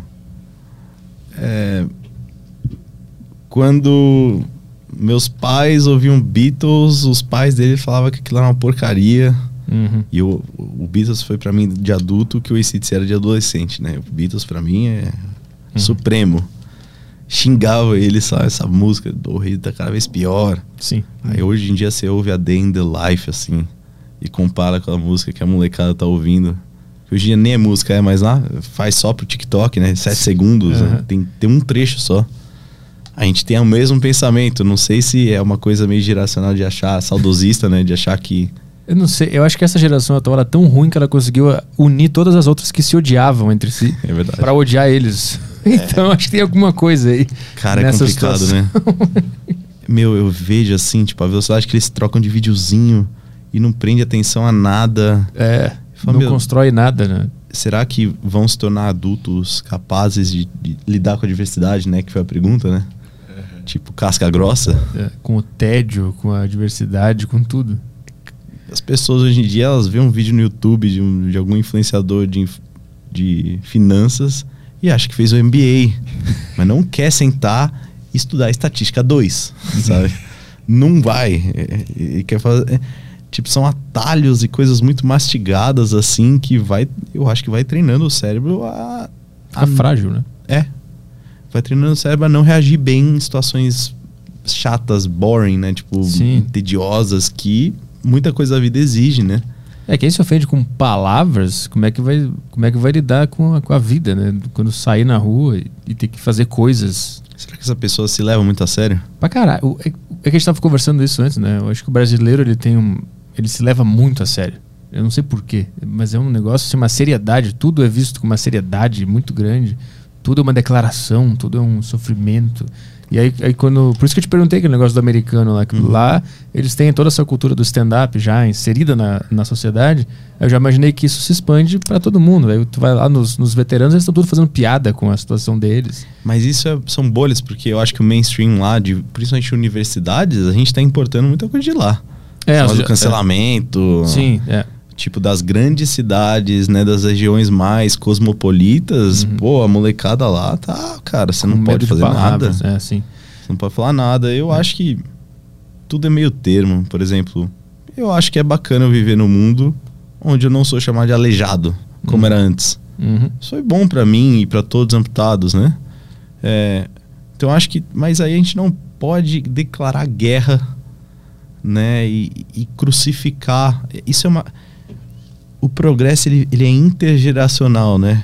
Ele vem aos poucos, as boas mudanças. Não dá pra tá, queima as bruxas, né? Exato. caça as bruxas e tal. Se a gente quer uma sociedade mais educada, que ofende menos, eu, eu acho que seria bacana, né? Pô, ter uma sociedade mais gentil. Uhum. Mas não adianta ofender o cara que ofende, sabe? Tu não vai conquistar gentileza com violência e linchamento, né? Um, um senhorzinho de idade, cara, que tinha outro costume e vem uma molecada e, Aham, e xinga o cara, você não vai mudar ele, você vai fazer ele pegar raiva do- da sua, Exato. né, do seu movimento. Uhum. Eu acho que o, o bom movimento é aquele que incrementalmente a gente vai gerando as mudanças devagar e paciência, que né, o mundo não é do jeito que a gente queria que fosse. Uhum. É, pessoas nasceram com outros paradigmas, né, completos assim que o nosso e quebrar esses paradigmas. E outra, quem disse que o seu é melhor do que o dele também, né? Uhum. Tem- sempre temos a opção de ignorar, né? O cara falou um negócio com o ignorar. negócio, eu posso ignorar ele completamente. né? É a moda antiga, né? Fecha a cara e vai para tua pro teu grupo, né? Ah, que- que- Uma moda antiga, É. você falou um negócio, agora talvez se levem muito a sério. E talvez, assim, nem eu, nem você, nem ninguém é tão importante assim. Exato, também tem essa. Mas na sua cabeça, você achar que você é tão importante, É. tudo te ofende. É. Né? O que mais temos aí? É, o Matheus, é, um membro da minha família teve um membro amputado e ela caiu em depressão. O É. que podemos fazer para ela dar uma, dar uma melhorada? Dá um tempo não tá surgindo efeito. Surtindo, né? Tá surgindo. É. Eu acho que todo mundo que perdeu um membro vai passar por algum tipo de depressão. Algum. Uma barra, né? Uhum. Então, primeiro é entender que é normal. Não fique desesperado ao ver o seu membro familiar triste, deprimido e não lidando bem. Não me veja agora 12 anos depois e fala, pô, olha como é que ele tá. Não, já passaram-se 12 anos, né? A boa notícia é que 99,9% desses amputados que eu conheci, que eu treinei, criança, jovens, veterano, idoso, o tempo cura. É, é dar o tempo para a identidade da pessoa, aquele rompimento de identidade, aquele eu antigo se tornar menos importante, menos é, ele, ele prevalecer menos do que esse eu novo. Isso leva tempo e é tempo diferente. Eu conheci lá amputados, principalmente lá, que, cara, imediatamente o cara ia pra praia mostrando assim a perna eh, tal. E o meu tempo foi diferente do tempo dele, né? Uhum. Chegamos no mesmo destino de, de viver uma vida bacana, confortável. Então, é, dar respeito a esse tempo dela é, um, é, um, é importante, mas, ao mesmo tempo, falando muito tempo, uma hora tem que agir. Né? O tempo cura, cura, mas às vezes não precisa de 10 anos, poderia ser em um. Uhum. Né? E para a gente tomar ação nessa situação exige muita coragem e sair da zona de conforto. Agora, dica valiosa é faça ela se encontrar com outra amputada, de preferência mulher também, como ela. Apresente a ela, ache essa pessoa, se quiser vai lá na clínica. Com certeza tem pacientes nossas lá, Uhum. sabe? É, e isso vai realmente acelerar o processo. Não, a gente não, não, não dá para fazer isso sozinho. Boa, tem mais uma, né? Tem mais um áudio aqui pra fechar. Da Tami. Oi, meninos. Cheguei atrasada, não sei se essa pergunta já foi feita, mas queria perguntar pro Pedro como que ele se sente quando as pessoas ficam tratando ele como um, um super-herói, elogiando toda hora, tipo, nossa, como você é capaz de realizar tal coisa. E aí a pessoa que nunca sofreu, né, nenhum nenhum acidente, né? Tem todos os membros, fala, ah, e eu não consigo fazer, mas ele consegue. e se ele se sente tipo assim, nossa, que bando de idiota, eles não sabem do que eles são capazes e fica aqui me enchendo o saco, tipo isso. Cara, excelente, né? Você, a sua audiência é a melhor que tem. Eles são muito autênticos. Tem até dramaturgia. Pô, achei genial. É, Cara, assim, é, não tem que. Eu acho que a gente não pode é, se embebedar de críticas com as críticas e achar que você é um bostão, desculpa a palavra, ou, e nem se embebedar de elogios de ser super-herói. Super-herói. Eu não me. tô longe de me considerar como super-herói. Também vejo pessoas reclamando e acredite ou não, eu sou um baita reclamão. Eu não posso ser hipócrita aqui. Uhum. Eu reclamo também. Ontem fui ver Batman e peguei a última sessão das 9h20. Eu sou um cara que dorme cedo. Aí foi eu, minha noiva e um casal de amigos, né? Na hora que eu cheguei lá, era 3 horas e meia de filme. Comecei a reclamar e aí a Marcela, minha noiva, falou: Dá pra você ser uma companhia agradável? Aí eu falei, não, não dá. São nove e meia da noite, nem começou o filme ainda, e eu tenho que ficar aqui três horas e meia, sendo que eu tô cansado o dia inteiro. Então, assim, todo mundo reclama, cara. Eu conheci gente perder um dedo e achava o fim do mundo. E tem direito Uhum. de achar o fim do mundo, né? E, cara, eu não gosto de, desse negócio de moralismo. Eu não tô na posição de ficar ah, julgando as pessoas e ah, você tá reclamando. Como você ousa reclamar na minha frente, Sim. sendo que eu passei por tanta coisa. Ninguém tá aí que eu passei por tanta coisa. Isso eu, eu que passei, né? Assim, eu eu lembro de uma vez eu tava viajando com meu irmão, com a minha cunhada e os pais dela. A gente tava num lugar muito difícil, cara, com paralelepípedo e tal, e a gente tinha que andar muito. E aí tava começou a machucar a perna. Era ali pra 2015. E aí eu passei a viagem inteira reclamando que tava machucando tal. Tem uma hora que meu irmão me parou, me puxou assim no canto e falou: Eu posso solucionar o seu problema? Falei: Não, você não é um protesista. Existe uma clínica num raio de 20 quilômetros. Eu falei: Não que eu saiba. Ele falou: Então para de reclamar. E eu me senti todo: Uau, você não sabe o que eu tô passando, né? Mas eu acho que o ponto dele, assim, foi muito marcante pra mim, né? De tipo, ou se ajuda ou se atrapalha. E não queira ser o cara que atrapalha, Uhum. né? Então não, não, não seja essa pessoa, né? É, eu acho que vai mais ou menos por aí. Temos YouTube? Tem, tem um superchat aqui do William. É, que episódio, pai? Obrigado, Deus, por nos mostrar essa força e oportunidade de ser melhor sempre. Boa. Né, William? É isso aí. Não separei nada aqui. Tem a do hum, Eliezer, vamos lá. É, Pedro, já viu algo sobre outras sequelas motoras mais leves de algum tipo de meningite? Como tremores, falta de equilíbrio ou movimentos irregulares. Não achei muitas pesquisas sobre. Tive aos seis anos. Então, é, tem a meningite viral, bacteriana, né? E fúngica. É, a viral, geralmente, ela se instala na meninge. Né? Por isso que é uma meningite, né? Hum. É uma infecção na meninge. Meninge é a película ali que envolve o seu cérebro. A viral tende a dar é, sequelas mais desse tipo. Motoras, fala, movimento, é, sequelas bem graves nesse sentido mais cognitivo, Uhum. motor, né? Uhum. Então, sim, vários dos sintomas que ele falou são comuns da meningite viral. Uhum. A meningite bac- bacteriana que eu tive, se houve ali uma infecção na meningite, foi realmente uma meningite, eu não sei porque já caiu no sangue e aí por isso que fala que é uma meningococcemia, né? Então não é, é uma infecção exatamente na meninge, é no corpo inteiro. Uhum. E aí as sequelas geralmente vão ser amputações. Você pode ter uns problemas de nervo. Eu perdi alta frequência no meu ouvido direito. Hum. Então, barulho de chuva, chuveiro, tudo que é alta frequência mais agudo, eu não escuto. Mas isso interfere na música, por exemplo? Ouvir música? Ah, interfere se eu, se eu tô virado assim, né? Mas, por exemplo, com fone dos dois lados, como ficou perfeito o esquerdo, Aham, o cérebro meio que mistura, eu ouço a música sem perceber, entendi. sem me dar por nenhuma falta. Uhum. Eu produzia música eletrônica, né? Na época do hospital. Foi o hobby que eu desenvolvi e depois virei um produtor. Fiz isso por uns três anos. E aí na hora de mixar e masterizar, quem conhece música sabe, né? Pô, tem que ajustar os, os níveis ali e tal. Eu sempre jo eu jogava o panning, né? Que é jogar da esquerda para direita do estéreo. E não adianta só ter dois...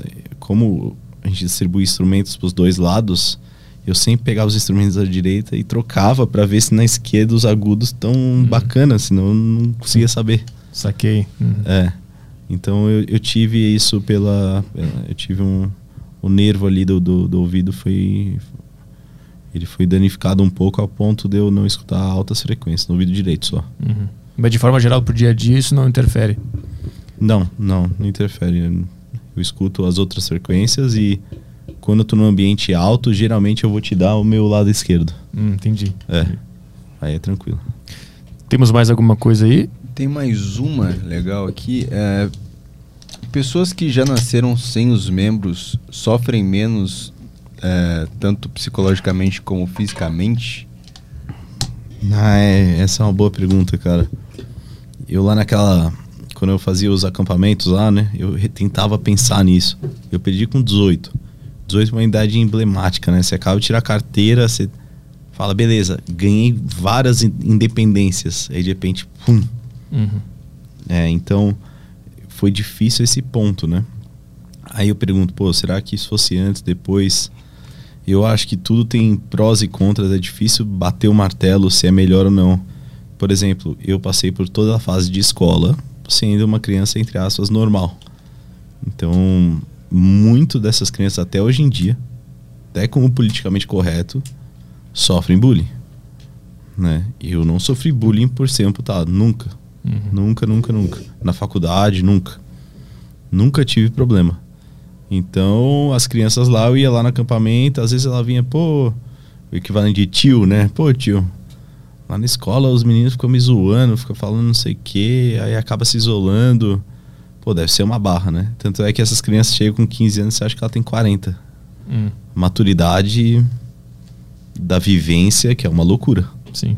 É uma loucura. Então, eu acho que não, não, não, não tem melhor ou pior. é, tem, tem desafios num que o outro não tem, tem desafios no outro que o outro não tem que passar.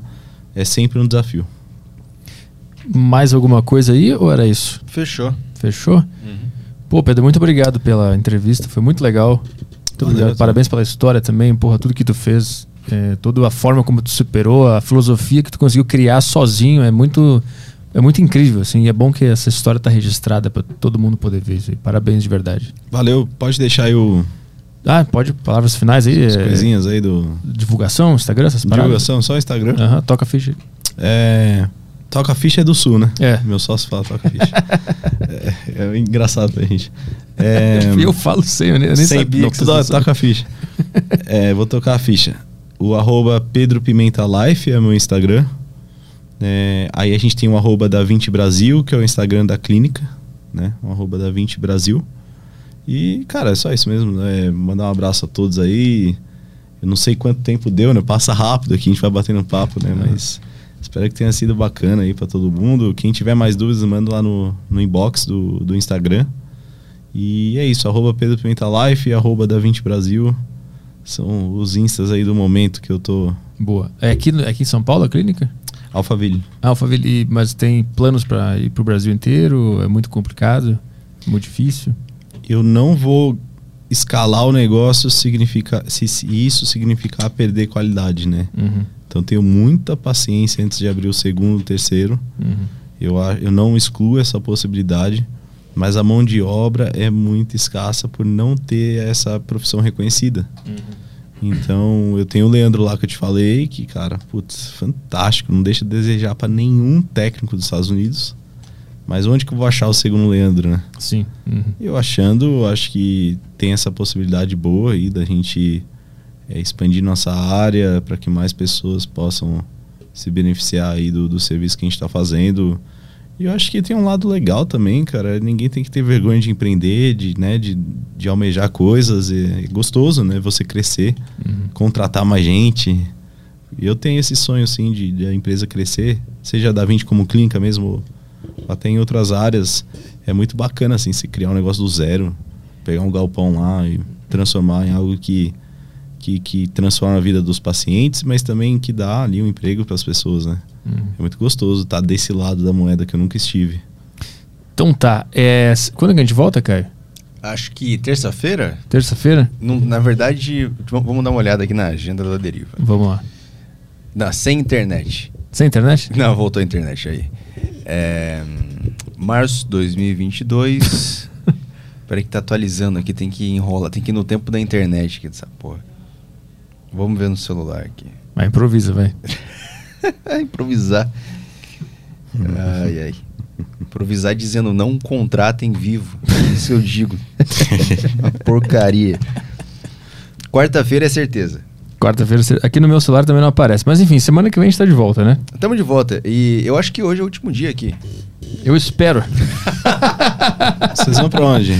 Pra uma sala só nossa. Só nossa. Com tudo desinfetado. Dedetizado. É, dedetizado. E sem essa escada aí, em caracol? Isso, essa escada. Vai ter um elevador. No último dia. É. Porra, hein? a Mas a gente Verdade. vai ter um elevador lá. Cara, cheguei ofegante aqui. Falei, quer Red Bull? Quero, quer água? Quero. Só Me marcado oferece pra uma semana que vem. Fiquei a um. Porra, fiquei uma semana de, de pegar. Qual é esse episódio, o número? Qual que é esse aqui? É o 189. É. Fosse- 190 vai ter um elevador. Exatamente. Vai tá valendo. Mas se tudo der certo, semana que vem a gente tá no estúdio novo já. Isso aí. Muito maior, muito mais bonito. Com um clima muito mais agradável. Né? Nossa. Até lá então, pessoal. Um beijo na sua boca. Esse é o meu novo bordão de saída. Um beijo na sua boca. Tchau, tchau. Acho que o Borghetti falava assim. Fui, tchau.